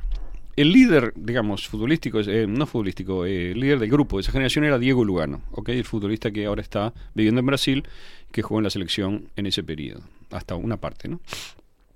¿Qué pasa? Este, los jugadores, este, grupo de jugadores de Tavares, obviamente tienen un vínculo, o fueron desarrollando un vínculo con los jugadores locales también. Y en determinado momento adoptaron una posición que era hay que mejorar el fútbol uruguayo y ellos también buscando sus propios intereses que creo que son legítimos igual que los de todos los demás igual que los de Casal y de todos este buscando sus intereses empezaron a organizarse y a presionar digamos sobre la asociación uruguaya para que introdujese mejoras primero con respecto a la selección y después en general. Eh, con respecto a la selección, bueno, se hizo el complejo celeste, famoso, digamos que tuvo cierta participación de este grupo, pero además este, se empezó a agitar a los jugadores y a otros actores del fútbol, por ejemplo, jueces y demás en Uruguay, para que defendieran y exigieran que se les pagara por derecho de imagen, que es algo que Sí. se hace en todo el mundo en- en- y en Uruguay no se hace, o sea, se hacía de una manera, bueno, no importa estos los detalles, pero estaba supuestamente dentro de los contratos o de los clubes o de la, pero no estaba claro y bueno, empezó una pelea con eso. Recuerdo uno de los de los problemas sobre, sobre el tema este tema puntual sobre los derechos de imagen y la ley o lo que lo regía hablaba de retratos, o sea, era algo que Claro, había claro. que volver a, a rever, digamos, vamos a modernizar esto. Estaba como de- ah, eh, desactualizado. Exacto. Claro. Entonces. Fue eh, eh, Cavani, ¿no? Fue el tema en ¿Qué cuestión pasa? ahí. Claro, entonces ellos, este, finalmente, digamos, se pudrió, vamos a decirlo rápido. Creo que fue en 2016. Ellos arrimaron un contrato de vestimenta para Uruguay, de Nike, la empresa Nike, que era muy superior al, de, al que pagaba Puma, que era la empresa que tenía los- el contrato de vestimenta. Con intermediación, según entiendo, de Tenfield. O sea que Tenfield algo mordía en eso también. Y ahí se vio, o sea, quedó expuesta, digamos, ante todo el mundo que quería mirar, que eh, Tenfield había organizado, yo creo que no por maldad, acá no estoy a- a para nada acusado, yo creo que lo que no se entiende es que el fútbol es un negocio. Sí, claro. En la medida en que no se entiende que es un negocio y se piensa que es otra cosa, que no sé qué es, una cosa sagrada, entonces no se entiende que el negocio es el negocio. Entonces, Tenfield había organizado una estructura en la cual este, se quedaba con una, con una parte importante, digamos, no sé cuál, de los ingresos, pero al mismo tiempo mantenía una estructura de clubes y demás funcionando con el mínimo dinero necesario como para que subsistieran y al mismo tiempo para que pudieran los presidentes de esos clubes, los dirigentes, hacer sus, sus negocios, digamos, con los jugadores y demás, de modo que eran aliados de Tenfield, ¿me explico? Es decir, si usted es el presidente de Cerro Largo o de, o de Cerro, por ejemplo, y tiene un club, bueno, Cerro tiene bastante hinchada, pero bueno, por alguna razón administrativa o por la pobreza, de, de- de- no sé bien por qué razón, digamos, no es un club rico, ¿verdad? Claro. Pese a que tiene mucha masa social. Eh, mucha hinchada, perdón, no masa social, hinchada. Sea como sea el caso, digamos, eh, los dirigentes de un conjunto de clubes, no me estoy refiriendo acá particularmente a los grandes, ni, a- ni siquiera a los clubes más importantes, de Defensor, Liverpool, Danubio, digamos, los que sacan más jugadores últimamente, me refiero a clubes más chicos, tenían una subsistencia que Tenfield les aseguraba dándoles una parte del dinero de la televisión, que era un nivel de subsistencia, por decir así. Pero al mismo tiempo te garantizas el voto de esos clubes en la AUF. Entonces, eh, ¿qué pasó? Cuando llegó el momento de votar en contra de Tenfield, porque, digamos, era evidente, creo que era la diferencia de 750 mil dólares a 3 millones 500 mil por un periodo, y después se sumaba mucho más por un periodo más largo, ¿no? Este, es evidente que 3 millones y medio son más que 750 mil. Le convenía, digamos, a la AUF votar el contrato de Nike y sacarle a Tenfield y a Puma lo que tenían. Sin embargo, no pasó eso. O sea, se, hizo un arreglo final de in extremis en el cual Tenfield igualó la suma de. Se vio obligada, ¿verdad? A igualar, que no le encantó. La suma de. Nike. La suma de Nike y quedarse con el contrato. Por eso la selección sigue vistiendo Puma, pero este, a un precio más alto. Con lo cual, eso fue un desafío directo que hizo el grupo de los jugadores, el Lugano, contra Casal y su bolsillo. ¿ok? Con lo cual, este, la cuestión se complicó. Después de eso vino la intervención, que también la trajeron los jugadores, la propiciaron los jugadores del exterior, porque se dieron cuenta de que era una manera de avanzar en esa especie de toma del poder, porque querían reformar el fútbol. Acá viene una cosa que es muy polémica, es decir, los jugadores decían ya en aquella época, este, el fútbol ya está mal, administrado, es un fútbol pobre, feo, digamos que no termina de despegar, hay que profesionalizarlo, hay que este, mejorarlo. Y para eso hay que sacar a Tenfield, porque Tenfield es el factor que mantiene la cosa como es. Que en realidad no es Tenfield. Yo creo que Tenfield hizo esfuerzos por profesionalizar el fútbol, bastantes. El problema es que en la medida en que precisaba de esa estructura de 20, de 30 clubes profesionales, entre comillas, ¿no? porque son 16 de la A y 14 de la B ahora, mantener 30 clubes profesionales en Uruguay en un mercado chiquitito así, implica que el, el 80% van a ser muy pobres. Claro. Porque todos, si todos quieren seguir manteniéndose, digamos, a cada uno le va a tocar muy poquito. También está un factor que yo no puedo juzgar, que es cuánto se queda Tenfield del total, digamos, y cuánto le da a esos 30 clubes. A los grandes, obviamente, siempre los tuvo mejor, porque son los dos factores principales y también los generadores de más ingresos a nivel de clubes, y a los otros los fue teniendo más o menos, y yo creo que el negocio de los contratos de venta de jugadores es algo que los contratistas, no solamente Tenfield, los asociados, digamos, o cercanos a la empresa, etcétera, pueden manejar en el sentido de mejores condiciones para un club, para otro, o sea, de esa manera vas manejando un poco, este, con los negocios vas manejando un poco el favor, la opinión, la amistad de los dirigentes. Entonces, eh, ahí está la estructura del lío planteada en parte, porque eh, tenés la situación un poco evidente ya en la acumulación del tiempo de que el fútbol no, no se profesionalizó más, digamos, no cambió más, en la medida en que esa estructura que se fue armando durante 25 años, porque Tenfield está desde fines de los 90, ok, ya, eh, en, en su lugar, este, da para esto, por decir así. Los jugadores, Lugano y su gente, argumentan que da para más y que lo que hay que hacer es tener mejor contrato de televisión, pero favorecido, porque Uruguay es una, la selección uruguaya sobre todo, digamos, dio un salto de calidad y se pagaría más para verla. Este, y de hecho, ese es uno de los, de los nudos. Ahora, hay otro nudo que a mí me interesa más que este, le digo la verdad, que es el nudo de el estilo futbolístico de Uruguay. Es decir, ¿qué pasa con este, una mentalidad que yo creo que es vieja en Uruguay, pero que dominó una parte, por lo menos, de la cabeza periodística del país desde los años 70 en adelante, 60 fines, 70. Que esto, esa cabeza, que esto muchas veces es muy, a ver, ¿cómo le voy a explicar? Cuando uno lo describe siempre es cuestionable, porque es evidente que no todos los periodistas piensan esto, pero mm, es una idea que está por ahí desde hace mucho tiempo, décadas, que es la idea de que Uruguay, para ganar, debe jugar de determinada manera, que es una manera particularmente fea de ver. Es decir, A huevo. jugarse al pelotazo, a la pelota Trancar con la cabeza. Trancar con la cabeza, todo eso. Cosa que esa ideología, pues una verdadera ideología que se inventó en los años 60, después de toda una revisión que hubo de la, la guerra, digamos, histórica entre los dos grandes, generó, esto ahora, ahora, ahora lo explico porque si no me sigo de- este, derivando. El punto es, existe eso, esa ideología de la garra charrúa mal entendida, hay periodistas que hasta el día de hoy dicen, siempre que ganó, Uruguay ganó con goles de cabeza, de pelota quieta, digamos, a, huevo, con un 5 raspador, y algún rapidito arriba. Eso es lo que ellos ven como el estilo del fútbol uruguayo. Bueno, yo una de las razones para escribir mi libro es que yo sabía y después investigué y mostré con decenas de testimonios de testigos presenciales que todas las veces que Uruguay ganó sus torneos importantes, los cuatro mundiales, o dos mundiales, dos olimpiadas que valen como mundiales, ganó de una manera completamente distinta, jugando al fútbol, jugando al fútbol, jugando por abajo además, o sea, un equipo lujoso, digamos que decían que era un ballet, toque, etcétera. Alguna gente, ah, bueno, eso hace mucho tiempo. Bueno, eso es un argumento muy, muy, muy relativo, digamos, si es hace mucho tiempo o poco tiempo, porque... Bueno, si vemos el gol del Maracanazo, eh, no fue de, de rebote de culo. No, no, pero una- aparte, digamos, está todo filmado desde el 24, o sea, se puede ver todo. Todo no, todos los partidos no están enteros, pero hay fragmentos y cosas que si uno los busca están ahí, que se ve perfectamente claro cómo jugaba Uruguay, pero además hay así centenares de testimonios de europeos, de franceses en el 24, etcétera, que muestran, digamos, este la superioridad futbolística que tenía Uruguay en todo ese tiempo, que son muchos años, ¿no? De los, de los años 20 a los años 50, alguno lo podría estirar hasta los años este, 60 largos, 70.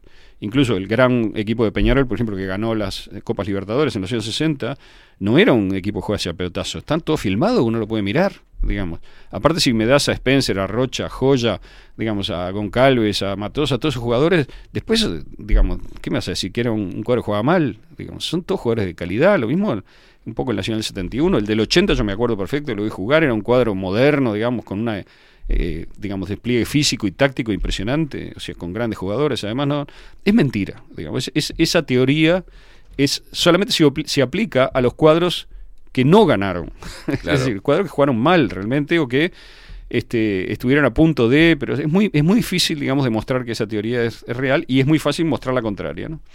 Pero cada vez que se hizo un intento, por alguna razón, de modernizar el fútbol, es decir, de mejorarlo, el fútbol uruguayo, desde el punto de vista, yo siempre digo, que los terceros quieran mirarlo. O sea, yo, por ejemplo, puedo querer mirar la selección, no sé, brasilera, Claro. ¿no? Eh, porque soy hincha de Brasil, no, pero me gusta mirarlo porque me parece un gran fútbol. La selección argentina me parece un gran fútbol. ¿Por qué Uruguay no puede ser un gran fútbol también si siempre lo fue cuando ganaba? ¿no? Entonces hay como una especie de resistencia, incluso hay un argumento que es equivocado también que dice que hacer eso sería renunciar a las raíces de Uruguay. Es al revés, sería volver a las raíces de Uruguay, hacer eso. Bien. Pero bueno, entonces, ahora, ¿por qué traigo toda esta discusión sobre el estilo? Porque está otra vez vigente. En mi vida, digamos, recuerdo dos momentos importantes en los cuales estuvo, estuvo vigente esta discusión. Uno fue cuando intentó, intentaron poner a, a Carrasco, que es un tipo muy polémico, digamos, ahí, intentó cambiar completamente el fútbol. Yo creo que cometió errores, como todo el mundo dice, pero es verdad que también intentó cambiar algo y, lo, y toda esta ideología lo mató. O sea, lo esperaron hasta que lo destruyó y lo sacaron de la selección porque perdió un partido con Perú, otro con Venezuela, que todas las selecciones han perdido partidos y no eso no es necesariamente causal para sacar al Ahí lo técnico. llevan a la selección por la, por la campaña que hizo con River, ¿fue? Eh, del Tiki Tiki. Era, Sí, Carrasco primero dirigió a Fénix, hizo una cosa muy revolucionaria que anduvo muy bien y le fue muy bien en copas internacionales. Después este, tuvo lo de la selección, dirigió a River, que también tuvo. Una campaña, era jugar Claro. a River y es era un el tipo famoso Tiki Tiki. que en algunas cosas es parecido a Bielsa, en varias cosas no, digamos, son de diferente Te iba a nivel. preguntar eso. Pero, pero los dos tienen, digamos, como una centralidad en el equipo y no tanto en los jugadores, eligen a los jugadores para jugar de determinada manera, etcétera. No quiero entrar mucho en eso porque me interesa otros aspectos, pero el caso es que ahora eh, el grupo, digamos, que dirige Lugano.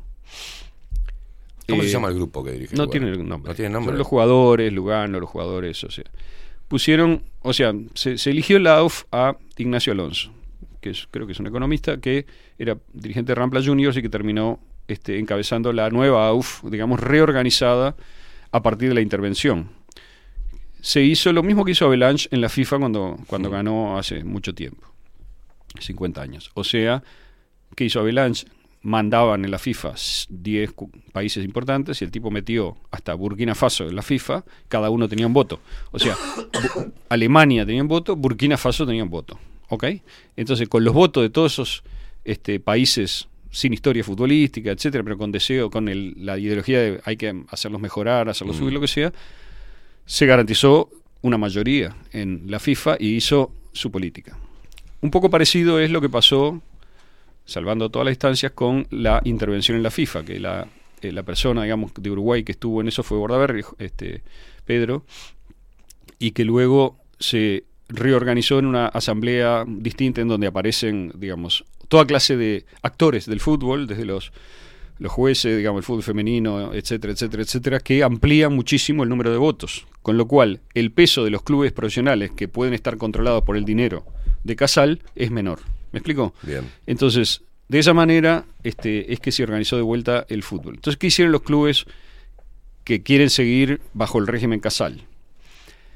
Empezaron a decir, hay que hacer una liga profesional, que en realidad es lo mismo que volver atrás y hacerse un coto de casa propio, o sea, un grupo, digamos, de decisión propio, en el que se va a parecer mucho a la AUF anterior, ¿verdad? A los clubes profesionales, que en donde esperan tener mayoría para imponer su voto y entonces que esa liga profesional tenga la posibilidad de votar de quién son los derechos, porque ahora eso lo votaría la AUF, eh, toda, digamos, y con eso volverle a dar a Casal por X años más, 5, lo que sea, los derechos de televisión. Ese es el quilombo, el fondo del asunto. Que está Eh, revestido en eh, el sueldo de los jugadores de, de la B. Eso ahora, digamos, ¿qué pasa? Eh, ¿Cuáles son los clubes que están? Este es, es- es otro factor que hay que introducir. Desde el principio, digamos, a ver, yo creo que Casal tuvo una política comercial respecto de los dos grandes. Y eventualmente, le, por ejemplo, una cosa objetiva, a Nacional deportivamente le fue mejor bajo la época Casal que a Peñarol. Pese a que una, la figura más visible en Uruguay del grupo es eh, el Tano Gutiérrez, digamos, Nelson Gutiérrez, el jugador de Peñarol, el jugador de la selección, identificado con Peñarol. Y en general se supone o se sabe que Casal tira más para el lado de Peñarol desde el punto de vista de su, digamos, de su preferencia. Pero tuvo una pelea grave, digamos, con, el contador Damiani y choques y demás, y en general no le ha ido mejor a Peñarol que a Nacional bajo Tenfield. Pero dentro de la dirigencia nacional siempre hubo un grupo que fue medio refractario a Tenfield. Onda, estos no son los nuestros, ¿no? Entonces, la, la relación de los grandes con Tenfield yo creo que es una relación comercial igual que la de todos los clubes y que los dos grandes buscan lo que les conviene. Y eso, que me parece que es lo correcto, arriesga ahora, digamos, que se introduzca un factor de, de, ¿cómo se llama? de hinchismo, de, que es muy peligroso para mí.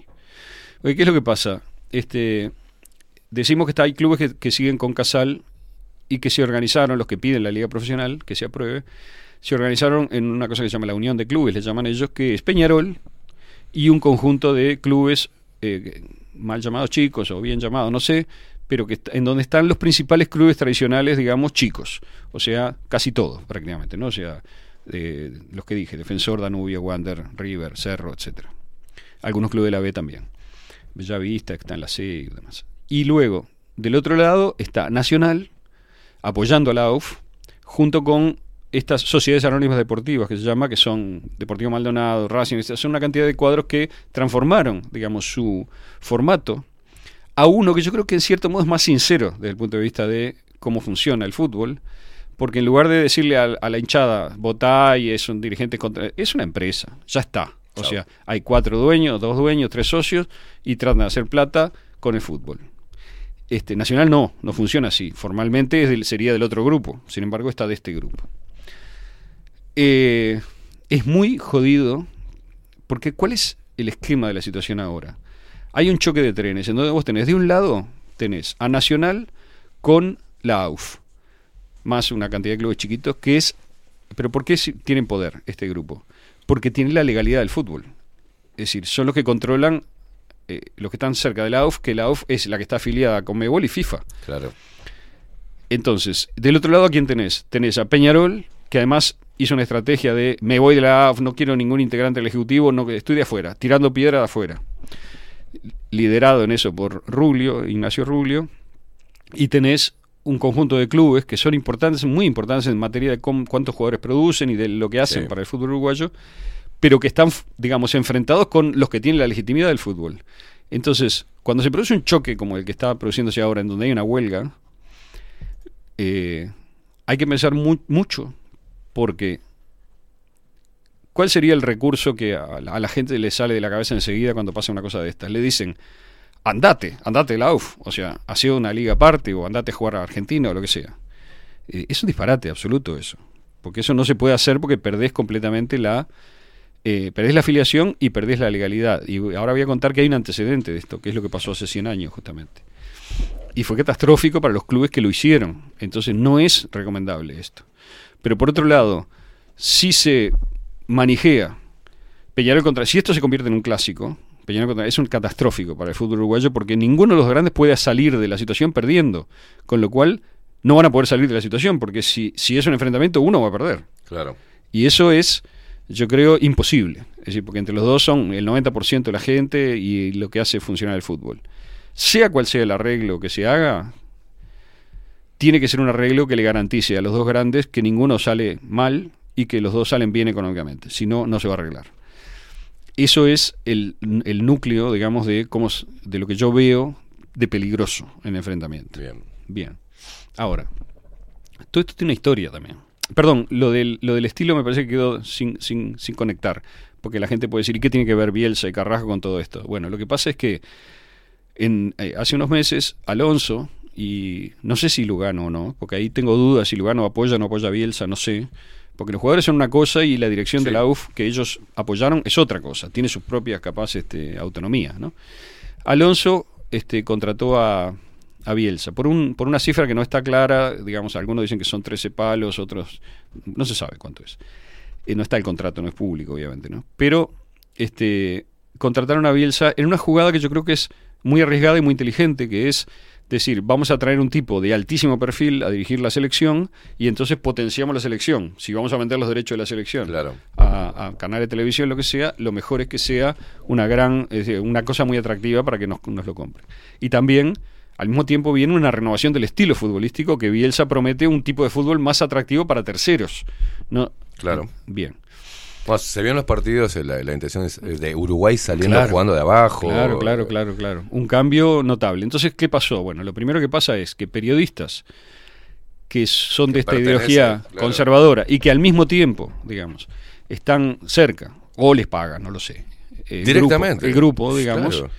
Empezaron a acomodarlo a Bielsa para matarlo. Apenas perdieron partido, lo que se iban a darle como dentro de un gorro. Y a repetir el mismo verso de siempre, la misma mierda de siempre. No, Uruguay no puede jugar de ninguna manera que no sea boom, viste, Tirando lanza en el medio de la frente O sea, nueve. Sí, sí, Boleadoras. que yo la critico esa forma de ver, primero porque creo que es equivocada y la gente que dice hay que jugar así, yo digo, bueno, mostrame cuándo ganaste algo importante así. Claro. Así perdemos. Digamos, desde que... eh, bueno, no importa, no quiero entrar de vuelta en eso. No, inclusive el, el mundial que más llegó en estos últimos tiempos Uruguay fue el de- 2010. el 2010. Y si bien había mucha entrega de los jugadores y se vio ras- ras- raspadura, en realidad ju- estaban jugando al fútbol. Pero que el Era- tema no es la entrega. Entrega tienen todas las selecciones, pero Alemania también tiene entrega, Claro. Argentina también tiene entrega y Brasil también tiene entrega. No es un problema de entrega, es una, Una mentira. selección muy bien Es una plantadita. falsedad ideológica esa, como que Uruguay es el único que se entrega y los demás no se entregan. Digo, ¿de dónde salió esa idiota? A una generación de O sea, jugadores que tuvo justo el, el- Lo que pasa es que si yo selecciono jugadores Claro. y hago que eso sea en el icono Uruguay, si yo tengo una misma selección al Ruso Pérez y a Suárez y a, y a jugadores de, de, digamos, de, de gran habilidad, lo que sea, y los periodistas manijean el Ruso Pérez, el Ruso Pérez, el Ruso Pérez, la gente termina repitiendo el Ruso Pérez, que no tengo nada en contra y es un gran jugador. Claro. Pero, pero ¿por qué no manijeas con jugadores que juegan maravillosamente bien técnicamente al fútbol? Bueno, o sea, esa es una elección de los periodistas que construye una cabeza y una ideología y refuerza una idea que no es como tal. Pero fíjate que hasta la publicidad la tomó, acordate que el aviso de Paso de los Toros, que cortar con tanta dulzura de Russo Pérez, digamos, trancando. y- o sea, es una ideología y bueno, y los que la hacen saben por qué, sabrán por qué la hacen. Yo, digamos, creo que acá lo que tenemos es una cosa muy riesgosa, que es Bielsa, que le puede salir muy bien o le puede salir muy mal. ¿Y qué pasó?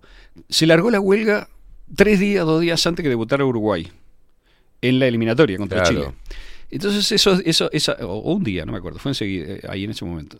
Ese, ese momento era clave, porque suponete que hubiera, este, que, que hubiera debutado Uruguay y hubiera sido un papelón. Claro. Y se hubiera comido tres con Chile en el centenario.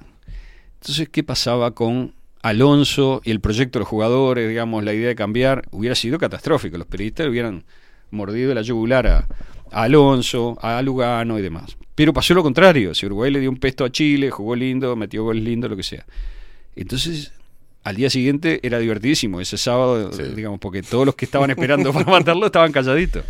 Bueno, pero después Uruguay fue a jugar a Ecuador, ya se sabía que era un partido que iba a perderlo probablemente, porque siempre pierde en Ecuador, digamos, por lo que sea, por la altura, por la, razón que sea, efectivamente volvió a perder. ¿No te das cuenta del periodista cuando si Uruguay juega bien, empieza, más allá de jugó bien, pero empieza a ver las falencias que, qué raro Chile, que, ¿no? Como un, Ah, vimos, bueno, vemos a un Chile ahora, le voy a, ahora le, voy a, le voy a cerrar con lo que pasó en el 22, porque es Claro. que pasó lo mismo, y es muy súper interesante. Y ahora, bueno, digamos, era tan fue tal el impacto del partido con Chile que el partido con Ecuador, si bien jugó muy mal Uruguay, Sí. pero bueno, fue un partido que quedó ahí medio como que, vamos a ver. Es la altura. Ahora, digamos, hay una fecha dificilísima para Uruguay. Tiene que jugar con Colombia en Colombia y después con Brasil en Montevideo. O sea que es una fecha difícil. Le podrá. Vamos a ver cómo le va. En fin. Entonces, el conflicto quedó abierto y nadie retrocede. Y yo creo que el tema de, de la huelga esta es que lo- el, el grupo de la Unión de Clubes no la quiere resolver. La quiere usar, digamos, como factor de presión porque es evidente, yo creo que el factor más débil en cualquier huelga es, son los jugadores, en este caso, o sea, Sí, los claro. trabajadores, digamos, ¿no? O sea, jugadores, no solamente porque van a perder plata, porque eso se podría arreglar si se la da la AUF o lo que sea, sino porque los jugadores quieren competir, digamos, el tema de estar de huelga seis meses es horrible. y la hinchada también quiere que haya fútbol, la afición, digamos. Con lo cual, la presión va a terminar con la huelga. Y por eso me parece la estrategia de los clubes que dijeron, nosotros, este, hasta que no se apruebe la, la liga profesional, no, no hablamos, o sea, no negociamos nada. Con lo cual se verá, probablemente se arregle igual, empiece el fútbol y se postergue, digamos, el conflicto para otro momento, pero eventualmente se va a tener que dar. Este choque va a existir en algún momento. Bueno. Vamos a cerrar con la historia, porque es lo interesante de... Porque esto tiene un antecedente que es increíblemente parecido, aunque mm, prácticamente nadie lo recuerda ahora, a lo que pasó en 1922. Y yo creo que es interesante verlo porque estructuralmente son las mismas causas las que están generando el problema. ¿Qué fue lo que pasó en 1922? En 1922 eh, hubo, el hecho es que hubo una, una... Peñarol fue expulsado y Central fueron expulsados de la AUF. El Central Fútbol Club, que no es Central Español, como dice alguna gente que escuché, eso es una fusión muy posterior. Central, un cuadro allá de cerca del cementerio central, de- del barrio del barrio sur, digamos, de Palermo. Este, y Peñarol fueron expulsados de la AUF y formaron lo que llamaba la Federación Uruguaya de Fútbol. Mm. Eh, ¿Por qué pasó eso? Porque alguna gente dice, ah, porque jugaron un partido contra unos cuadros argentinos que estaba prohibido. Sí, es verdad. Pero eso, ¿por qué estaba prohibido? Digamos? O sea, ¿por qué la UFA había prohibido que se jugara con esos equipos? Esto es porque venía de años anteriores una guerra interna en el fútbol que era entre... Empezó en Buenos Aires, el lugar donde explotó esto fue en Buenos Aires. ¿Y por qué explotó? Porque había equipos, River Plate, Racing, que era el equipo más importante en ese momento en Argentina, este, y, y Independiente y otros más, que le decían a la Asociación Argentina, eh, la plata es nuestra, es de los clubes, la plata del fútbol es de los clubes, no es de la Asociación Argentina. Claro. Y la Asociación Argentina, que estaba liderada por Boca, decía, este, tenemos que administrar mejor el dinero del fútbol, la selección es importante, digamos, tenemos que este, promover la selección. Es la misma discusión que ahora, ¿se dan cuenta? Entonces, se generó un cisma en Argentina, se partió la Asociación Argentina y quedó Boca Juniors, Huracán y algún otro cuadro que ya ni existen, Almagro y otros más de un lado, y del otro lado quedaron este, River, Racing, Independiente y muchos más. Entonces, eh, los, los uruguayos, eh, ¿qué pasó? Fue una época mala deportivamente para Peñarol. O sea, Nacional venía desde el año 15 ganando el uruguayo casi siempre, menos creo que en el 18 lo ganó casi siempre de corrido. Este, y Peñarol se sentía, digamos, mal. Además, se quejaba de que en la asociación le afanaban, que, que la asociación era parcial contra él, etcétera. O sea, la masa social de Peñarol estaba caliente, estaba molesta. Y en determinado momento, también vinculado con cosas que pasaron con la selección, las citaciones a la selección y demás, este, Peñarol hizo una especie de alianza con equipos de Argentina, del- de la sociedad disidente, la que estaba en contra de, la, de la Asociación Argentina, y este, hicieron un plan. ¿Y el plan cuál era? El plan era, vamos a hacer una liga afuera, y vamos a hacer una confederación sudamericana que afuera también, de la, de la que existe ahora. En aquel momento la afiliación a la FIFA no estaba, no era como ahora. Se hacía, se había hecho a través de la Federación Inglesa en un momento y todavía no estaba eh, claro, digamos, cómo era el tema, o sea, la afiliación directa. Pero la Confederación Sudamericana, este, perdón, pero los clubes eh, en Argentina y en Uruguay eh, tenían que resolver ese asunto, cómo se afiliaban y cómo era su afiliación a la FIFA. Todavía no lo habían resuelto. Entonces, estaba como en trámite, pero era una cosa larga. Entonces, eh, hacen un plan y claro, para el lado argentino tenía sentido porque era la gran mayoría de equipos principales estaban afuera. Entonces decían, nosotros somos la verdadera asociación argentina. Hacemos una, una federación con el nombre que sea y este, ese va a ser el fútbol y los otros van a tener que ir para acá. Boca va a tener que venir. Boca no era tan importante, era importante ya, pero no era tan importante como después. Del lado uruguayo, eh, Peñarol apostó a que pasara algo parecido, es decir, que se partiera la asociación y que la mayoría de los clubes fueran con él y dejaran afuera, digamos, a Nacional y a los demás. O sea que es un sistema, es un esquema parecido, porque fíjate que hay dos cosas en común. Primero, la separación de los dos grandes y segundo, la cuestión de la selección o los clubes, el dinero de quién es. ¿no? ¿Quiénes tienen derecho a administrar el dinero que genera el fútbol? ¿no? Entonces, eh, los- eh, Peñarol fue en, en octubre del, o principio de noviembre, no me acuerdo, del, del año 22 a Buenos Aires, firmaron un papel con este, la gente de, de- de River, Racing y demás, que iban a hacer una liga propia y una confederación sudamericana propia. Y la AUF les había advertido, si juegan amistosos con los equipos que están fuera de la Liga Argentina, Claro. quedan afuera de la Liga Uruguaya, porque una de las, de las, el principio fundamental, digamos, de la FIFA, que no estaban afiliados todavía, y de la Confederación y demás, de todas las asociaciones en general, es solo pueden competir entre sí equipos que estén adentro del orden legal de esta, de esta Claro. organización. Y así fue. Peñarol vinieron River, o sea, jugaron Peñarol con, con, con Racing, creo que fue, y Central con, no me acuerdo. Jugaron esos dos partidos y entonces hizo una asamblea de la AUF y los echaron, como se había avisado que iba a pasar. Se fue Central y Peñarol quedaron afuera de la AUF y formaron la Federación Uruguaya de Fútbol. Y rápidamente empezaron a estimular a un montón de equipos chiquitos, digamos, para que hicieran número en la, en la federación, para que se pudiera competir y se pudiera hacer un, un- una, una liga, digamos, competitiva. Entonces, ¿qué pasó? Varios clubes, por ejemplo, Wanderers, armó dos. Lito, que era un cuadro importante aquella época, jugaba el Vasco Sea, armó dos clubes, el Lito Redondo, jugaba en la UF, y el Lito Cuadrado, que jugaba, porque tenía un escudo cuadrado, que jugaba en la federación. Wanderers también, tenía un, equipo un equipo jugaba en la UF y otro en la federación. Este, y otros hicieron lo mismo, unos pocos. Después, inventaron, o sea, resucitaron algunos clubes, por ejemplo, Defensor, que se había fundado en 1903 y no estaba compitiendo, lo trajeron a competir en la, en la FUF. Este, Cerro se fundó y fue a competir a- en la segunda de la FUF y después subió a primera. Y después hubo una cantidad de clubes que en realidad eran o sucursales de Peñarol, o sea, un Roberto Sherry, que era un golero de Peñarol que había muerto, que era un equipo, el Peñarol del, del Plata, no me acuerdo. O sea, hubo este, varios equipos que eran Peñarol con otro nombre, o sea, eran como su- sucursales. Después había el, el, el Firestone, creo que se llamaba, y el Triumph, que eran marcas. Es como si Café Claro. Jurado hiciera un cuadro ahora y fuera Sí. a competir a la liga. Bueno.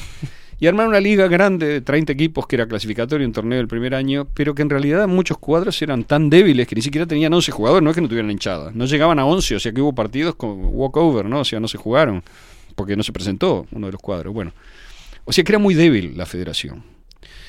Pero para peor, digamos, de esto, el gobierno el gobierno venía impulsando el fútbol, el gobierno uruguayo, sobre todo el Partido Colorado y sobre todo la facción de Valle y Ordóñez, que entendió esto de principio, y de Manín y demás, este, que estaban enfrentados en ese momento por el tema del colegiado, pero que habían sido, digamos, muy cercanos, ¿no? En 1900, entendían o querían, digamos, promover el fútbol como una cuestión de este, cohesión social, ascenso social, sea, de orden y demás. Entonces, eh, rápidamente se decidieron, pese a que Lorenzo, eh, cre- creo que era Lorenzo Valle o César, César, César Valle era dirigente de Peñarol, este, pero se apartó un poco en la asamblea de lo que pasó con el, con el, con el cisma y se quedó en el, se quedó aparte. o sea, no apoyó esto. El dirigente principal de Peñarol era Julio María Sosa, que era un candidato, un orador impresionante que era contrario a Valle, o sea, estaban, eran, eran del mismo grupo, del mismo partido, pero estaban compitiendo políticamente. Es importante esto que hablas de Sí. saltas de, de la parte política a la parte futbolística porque hasta el día de hoy, y conozco varios diputados que están hoy este, ejerciendo, eh, que primero se fogonearon políticamente dentro de Peñarol Claro, claro. o dentro de Nacional, ¿no? Eran Claro. dirigentes XD, este, Y eso que se dice vulgar, otra, otra de las cosas de la ideología uruguaya que no cierra, digamos, la idea de que Peñarol es el Partido Colorado y Nacional el Partido Nacional. Es un disparate. digamos. En aquel momento, el Partido Colorado, el sector de Valle, apoyó claramente a la Asociación Uruguaya de Fútbol y Peñarol estaba fuera. Claro. O sea, es verdad que el dirigente aurinegro principal, Julio Maravillosa, era un político importante, era colorado también. Pero bueno, entonces... Con Nacional por los colores, yo qué sé. Entonces, ¿qué pasa? Pero es más parecido a- al Frente Amplio. ¿Qué pasó? Claro, ¿qué pasó? Este, se movió el gobierno, ¿ok? Y se movió Nacional. Bien. La dirigencia nacional en ese momento, eh, digamos, era una dirigencia importante en el sentido de muy hábil, muy, muy aguda en lo que tenía que hacer. Entonces Nacional tomó una idea que tenía la Asociación Argentina de ir, de armar una selección para ir a competir a Colombes, al torneo olímpico, que nunca había ido ningún equipo americano a competir a las Olimpiadas. Las Olimpiadas se hacían en París en el año 24. Entonces, se prepararon desde el año 23. Acuérdense, el sisma fue al final del 22. O sea que cuando entró el año 23, había una cantidad de cosas para hacer. La FUF, la Federación Uruguaya, con Peñarol y Central y los demás, empezó a competir por su lado. La OF compitió por su lado, hizo su campeonato uruguayo. Y este, Nacional se movió y armó una selección, no solo Nacional, ¿no? Digamos, todos los equipos de la AUF, pero Nacional era el líder, digamos, tenía la mayoría de jugadores, armaron un equipo nuevo, en donde faltaban los jugadores de Peñarol, obviamente, y de, y de los, los que jugaban en el Wander de la, de la federación y demás no podían jugar. Entonces, este se armó un equipo nuevo con gente desconocida, joven. Y ese equipo nuevo se le dijo, este, si les va bien el sudamericano, que se jugaba, se jugó en Montevideo de hecho, este, los llevamos a París a competir en la Olimpiada.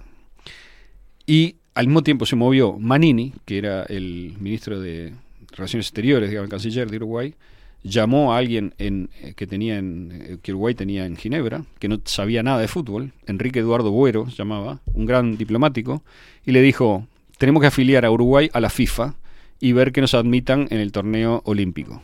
Movete.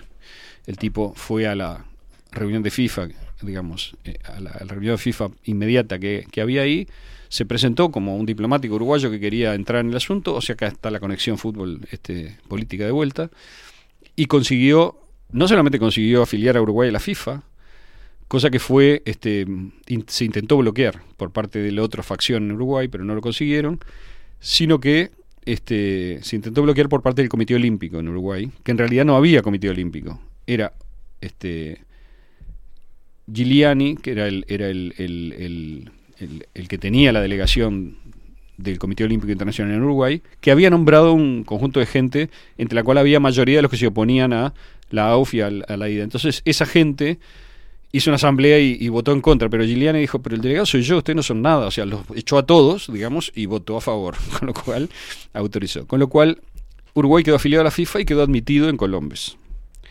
sin los jugadores de Peñarol y sin los jugadores de los demás equipos de la federación. Con lo cual, imagínense lo que pasó.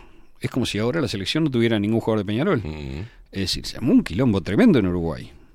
La mitad del país quería que perdiera Uruguay. ¿Me explico? O sea, el, el diario de José María Sosa decía, como dicen, como por eso me acordé, como dice usted, los periodistas decían, bueno, Uruguay va a durar un partido solo en, en Europa, en el- las Olimpiadas, porque es un cuadrito que no tiene a nada, que no tiene jugadores conocidos, que los jugadores no son nadie, digamos, y que no están los cracks que son de Peñarol. Ese era el argumento. El equipo ese que no tenía nadie era Masali, Andrade, Nasasi, este, bueno, en fin, la gente conoce, ¿no? Vidal, este, Urdinarán, Escarone, Petrone, Sea y Romano. Este, faltan un par de jugadores, no importa, de, ¿cómo se llama? Este, Guerra, que juega en ese momento en un cuadro de la asociación, no en defensor, aunque se hizo famoso en defensor, y era creo que fundador, y alguno más. Y hay el, el indio Arispe también, que era el otro defensa. Bueno, entonces eh, se preparó el debut de Uruguay y todos los diarios de oposición, más la mitad del parlamento, más todos los hinchas Peñarol, digamos, estaban, "Oh, Uruguay va a perder, va a ser una cagada, no sé qué. Uruguay 7 a 1 a Yugoslavia en el debut.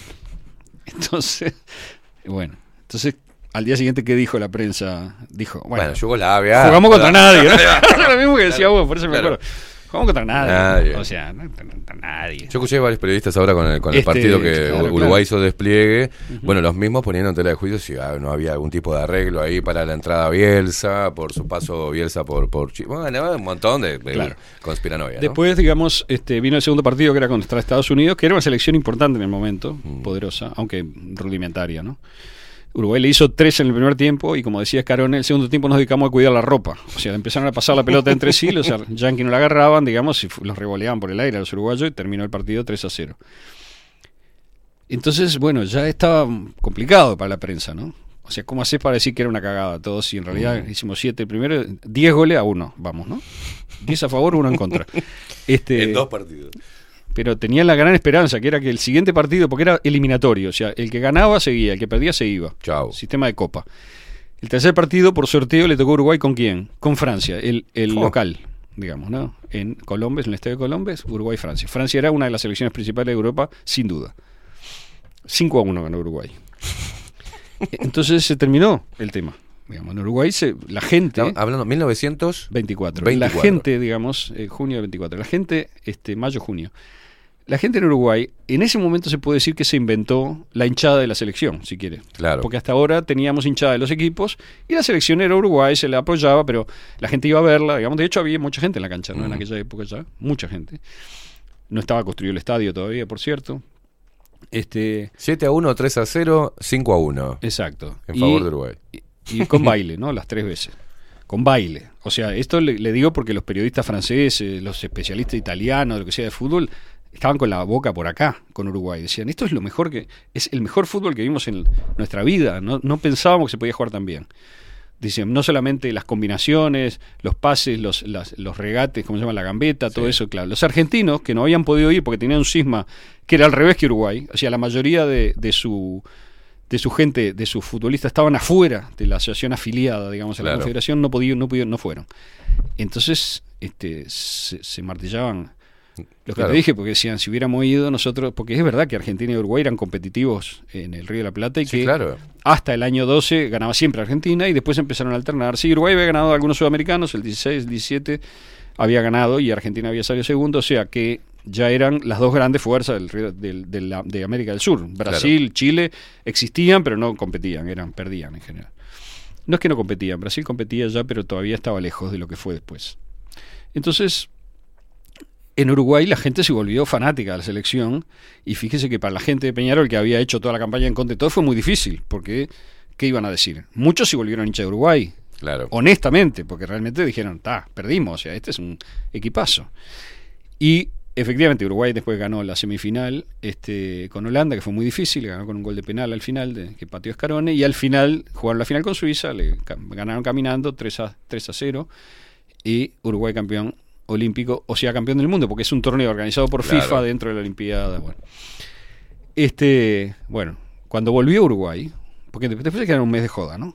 En, en la noche parisina, los jugadores dijeron, muy bien, nosotros hicimos nuestra parte y ahora nos quedamos. Ahora, Y bueno, y, y se armó lío porque, la, porque el fútbol no era amateur, pero existía la idea de que debía ser amateur, algo por el estilo. Es Claro. decir, formalmente, digamos, el dinero del fútbol, que es importante, esto que estoy diciendo por todo lo que pasó y a- porque voy a terminar con eso, este, no era abiertamente admitido todavía, salvo en Inglaterra. En Inglaterra s- se habían dado cuenta del tema y muy temprano habían hecho una federación profesional, una liga profesional y otra amateur, y, se- y estaban regulados los salarios de los jugadores. O sea, sabía exactamente quién era profesional y cuánto cobraba.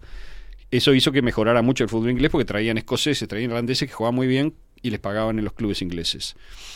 Bueno, entonces Uruguay, este, que estaba bancado un poco por la plata que habían recaudado en una gira que hicieron ellos mismos en España y demás, y un poco por la gente que les compraba los tragos y los, los bancaba porque eran ídolos, digamos, en la noche parisina, todos los, y además era una época en que el tango estaba de Mm. moda en París y los uruguayos eran maestros bailando y tal. O sea que, bueno, hay toda una cantidad de historias sobre eso. Al final volvieron. En julio, cuando llegaron al puerto, la gente que lo fue a recibir llegaba hasta Galicia y Paraguay. ¿Ok? O sea, había 200.000 personas, no sé cómo decirle. Digamos, había una multitud impresionante, estaba negro en Montevideo el puerto de gente. O sea que se terminó el, el tema de la FUF, ¿no? Claro. Ese es el final de la FUF. Y es la catástrofe más grande de la historia de Peñarol, que obviamente Peñarol la trata de olvidar o de cambiarla, pero eso es lo que pasó. Entonces, no es recomendable hacer un cisma, ¿vio? Perfecto. O sea, después de eso, ese equipo que había salido campeón de todo era la selección de Uruguay y ellos decidían quién jugaba, quién no jugaba y hasta el año 30, que salieron campeón en el 28 y en el 30, siguieron siendo ese esquema con incluso algún jugador de Peñarol en el 28, poco importante, y en el 30 alguno que había pasado a Peñarol, como el Lorenzo Fernández o Gestido, que jugaron todos los partidos y fueron importantes, pero en general la misma estructura, digamos, de equipo que se había formado en el 23. Ahora, ¿qué pasa? El problema es la opacidad del dinero del fútbol para mí, como Sí, claro. cosa de fondo. Es decir, usted cuando ve cómo se formó el, el- el- cómo se formaron los clubes, cómo se est- estructuró el fútbol, lo que usted ve es que primero eran, no había dirigentes. El equipo, cada equipo era una cosa salvaje, cada equi- equipo tenía un capitán, arreglaban un partido y iban a jugar. El capitán jugaba, también era un jugador. Después se pasó a una estructura un poquitito más complicada, en donde había un presidente y un capitán. El capitán este, se encargaba más de la cosa dentro de la cancha, el presidente un poquito más de arreglar los partidos por fuera y de combinar, digamos, los torneos y eso. Después se formó la Asociación Uruguaya en 1900, con cuatro equipos, y después este, eso pasó en 1900. Cuando uno mira, en 1917 se fundó el Lito, que es un club mítico, digamos, que existió unos pocos años, pero fue muy importante mientras existió, después desapareció, ahí por un bar de lo que ahora es Agraciada y Santa Fe, por ahí, ese barrio ahí en La Guada, digamos. Este, usted ve la, fundación del Lito y ya tenía siete comisiones de damas, de esto, de no sé cuánto, o sea, era una estructura de gente alrededor del, del club. eh, y entonces uno dice, ¿qué, pasó? Bueno, lo que pasó es que se cobraba entrada y, había plata en el fútbol. Ya había plata en 1915, 1910, bastante plata. Cuando un crack como Ángel Romano, digamos, jugaba en, en- en Primero Nacional, después se fue con el tema del, año 11 a Peñarol y en Peñarol jugó un año, un poco menos, y después se fue a jugar a Argentina, a Boca. El que le pagó, digamos, en Boca le pagaba Gat y Chávez, la empresa Gat y Chávez, ¿no? que era una tienda de departamentos enorme que venía de 1870 y pico y que existió hasta los años 70, creo, no sé. Este, le pagaba el sueldo, o sea que figuraba como empleado de Gat y Chávez. Jamás, no sabía ni dónde quedaba Gat y Chávez, Romano, me explico, o sea, capaz que iba a cobrar, pero no, nada más. Entonces, había jugadores profesionales y había jugadores que no cobraban nada o que cobraban un viático. Pero los jugadores al mismo tiempo ya empezaron a presionar para decir, oh, jugué ayer, no me hagas ir a laburar hoy, o el lunes, Claro. etcétera. O sea, se empezó como a correr la cosa. Entonces, ¿qué pasa? La dirigencia del fútbol empezó a administrar el dinero del fútbol, que era vendemos entradas y cobramos. Y cobramos cifras que son importantes, ya en 1910 eran importantes. No es un tema de que el dinero Claro. del fútbol empezó en los años 50. Si vos, cobra, si vos le cobrás 20.000 entradas, como se vendían en aquel momento, a un peso, son 20.000 pesos de la época, no, a un peso, estoy diciendo cualquier cosa, Sí, a, sí, me- sí. a- medio peso, no sé, digamos, 50 cen- centésimos, lo que sea, es plata. Y eso lo haces cuatro veces por, por mes, digamos, o dos veces por mes si jugás de visitante. O sea, me explico, ya había dinero que administrar bastante y los pases también se empezaron a pagar muy temprano. A veces se pagaban primero en especie o con un empleo, pero después se empezaron a pagar con plata. Entonces, ¿cuál es el estatus de ese dinero del fútbol? O sea, ¿paga impuestos, por ejemplo? ¿Cuántos paga? Todo eso ahora está un poquito más regulado, pero hay mucho que está por fuera. O sea, hay contratos que se hacen, contratos que se presentan en la AUF y después afuera hay contratos reales, que son los que te pagan de verdad, que están en negro. Hay una cantidad de cosas en las transacciones que son transnacionales que no se sabe, digamos, dónde se registran, lo cual a mí no me molesta para nada. Mejor que el Estado no intervenga en nada para mí. Pero bueno, este, eso explica que la organización del fútbol sea tan opaca y que el dinero sea tan opaco.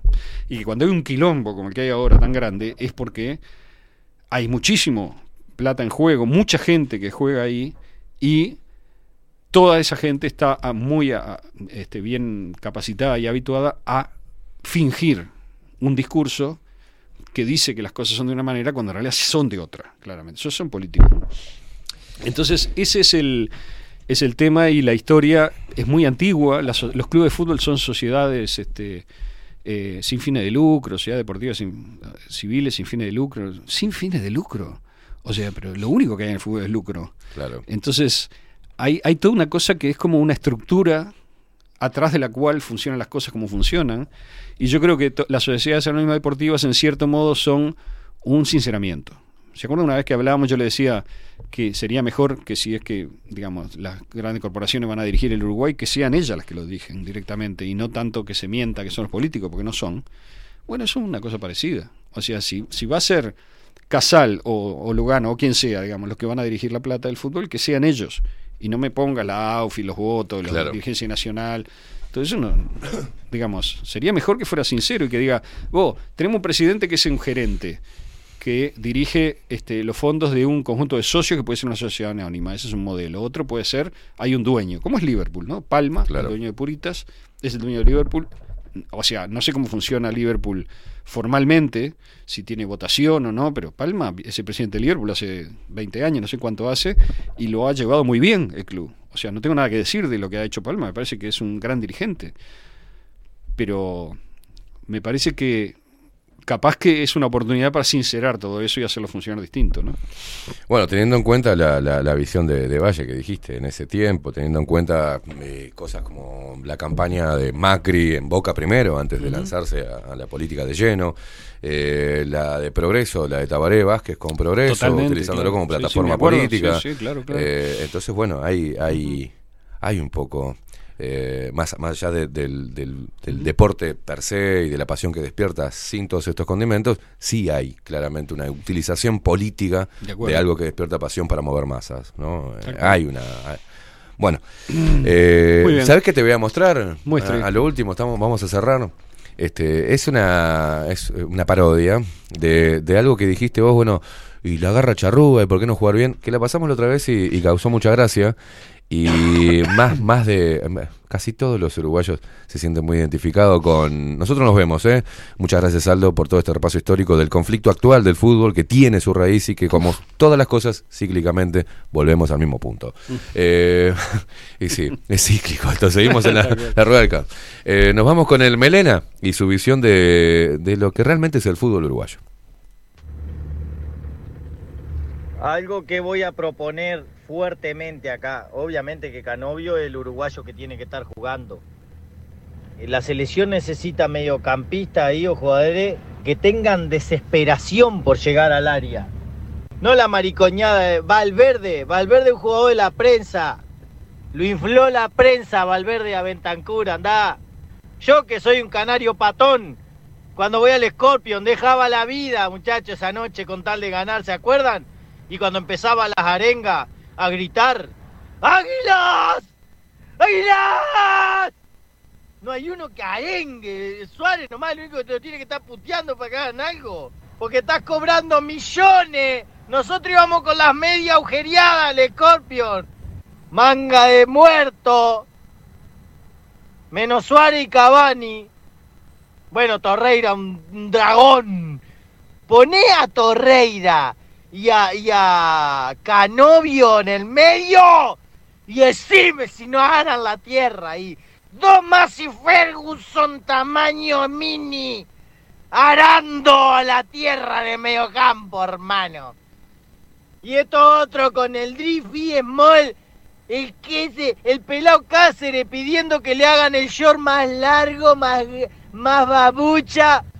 ¡Fútbol! ¡Fútbol! ¡Esto es fútbol! ¡Patear! ¡Contragolpe! Yo tendría que estar ahí en el medio de la cancha. Yo, Torreira y Canovio.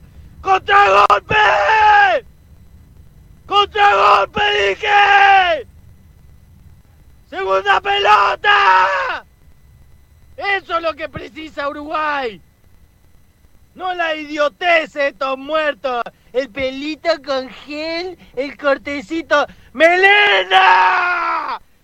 ¡Melena como Canovio! ¡Melena como los 80! ¡Shortcito corto, camiseta pa' adentro! y dale pata nomás. Uruguay nomás. Uruguay para todo el mundo. Melena. Melena, barba. Barba, melena. Intimidar al contrario. Charrúa somos. Charrúa no europeo. ¡Garra! ¡Ah! ¡Ah!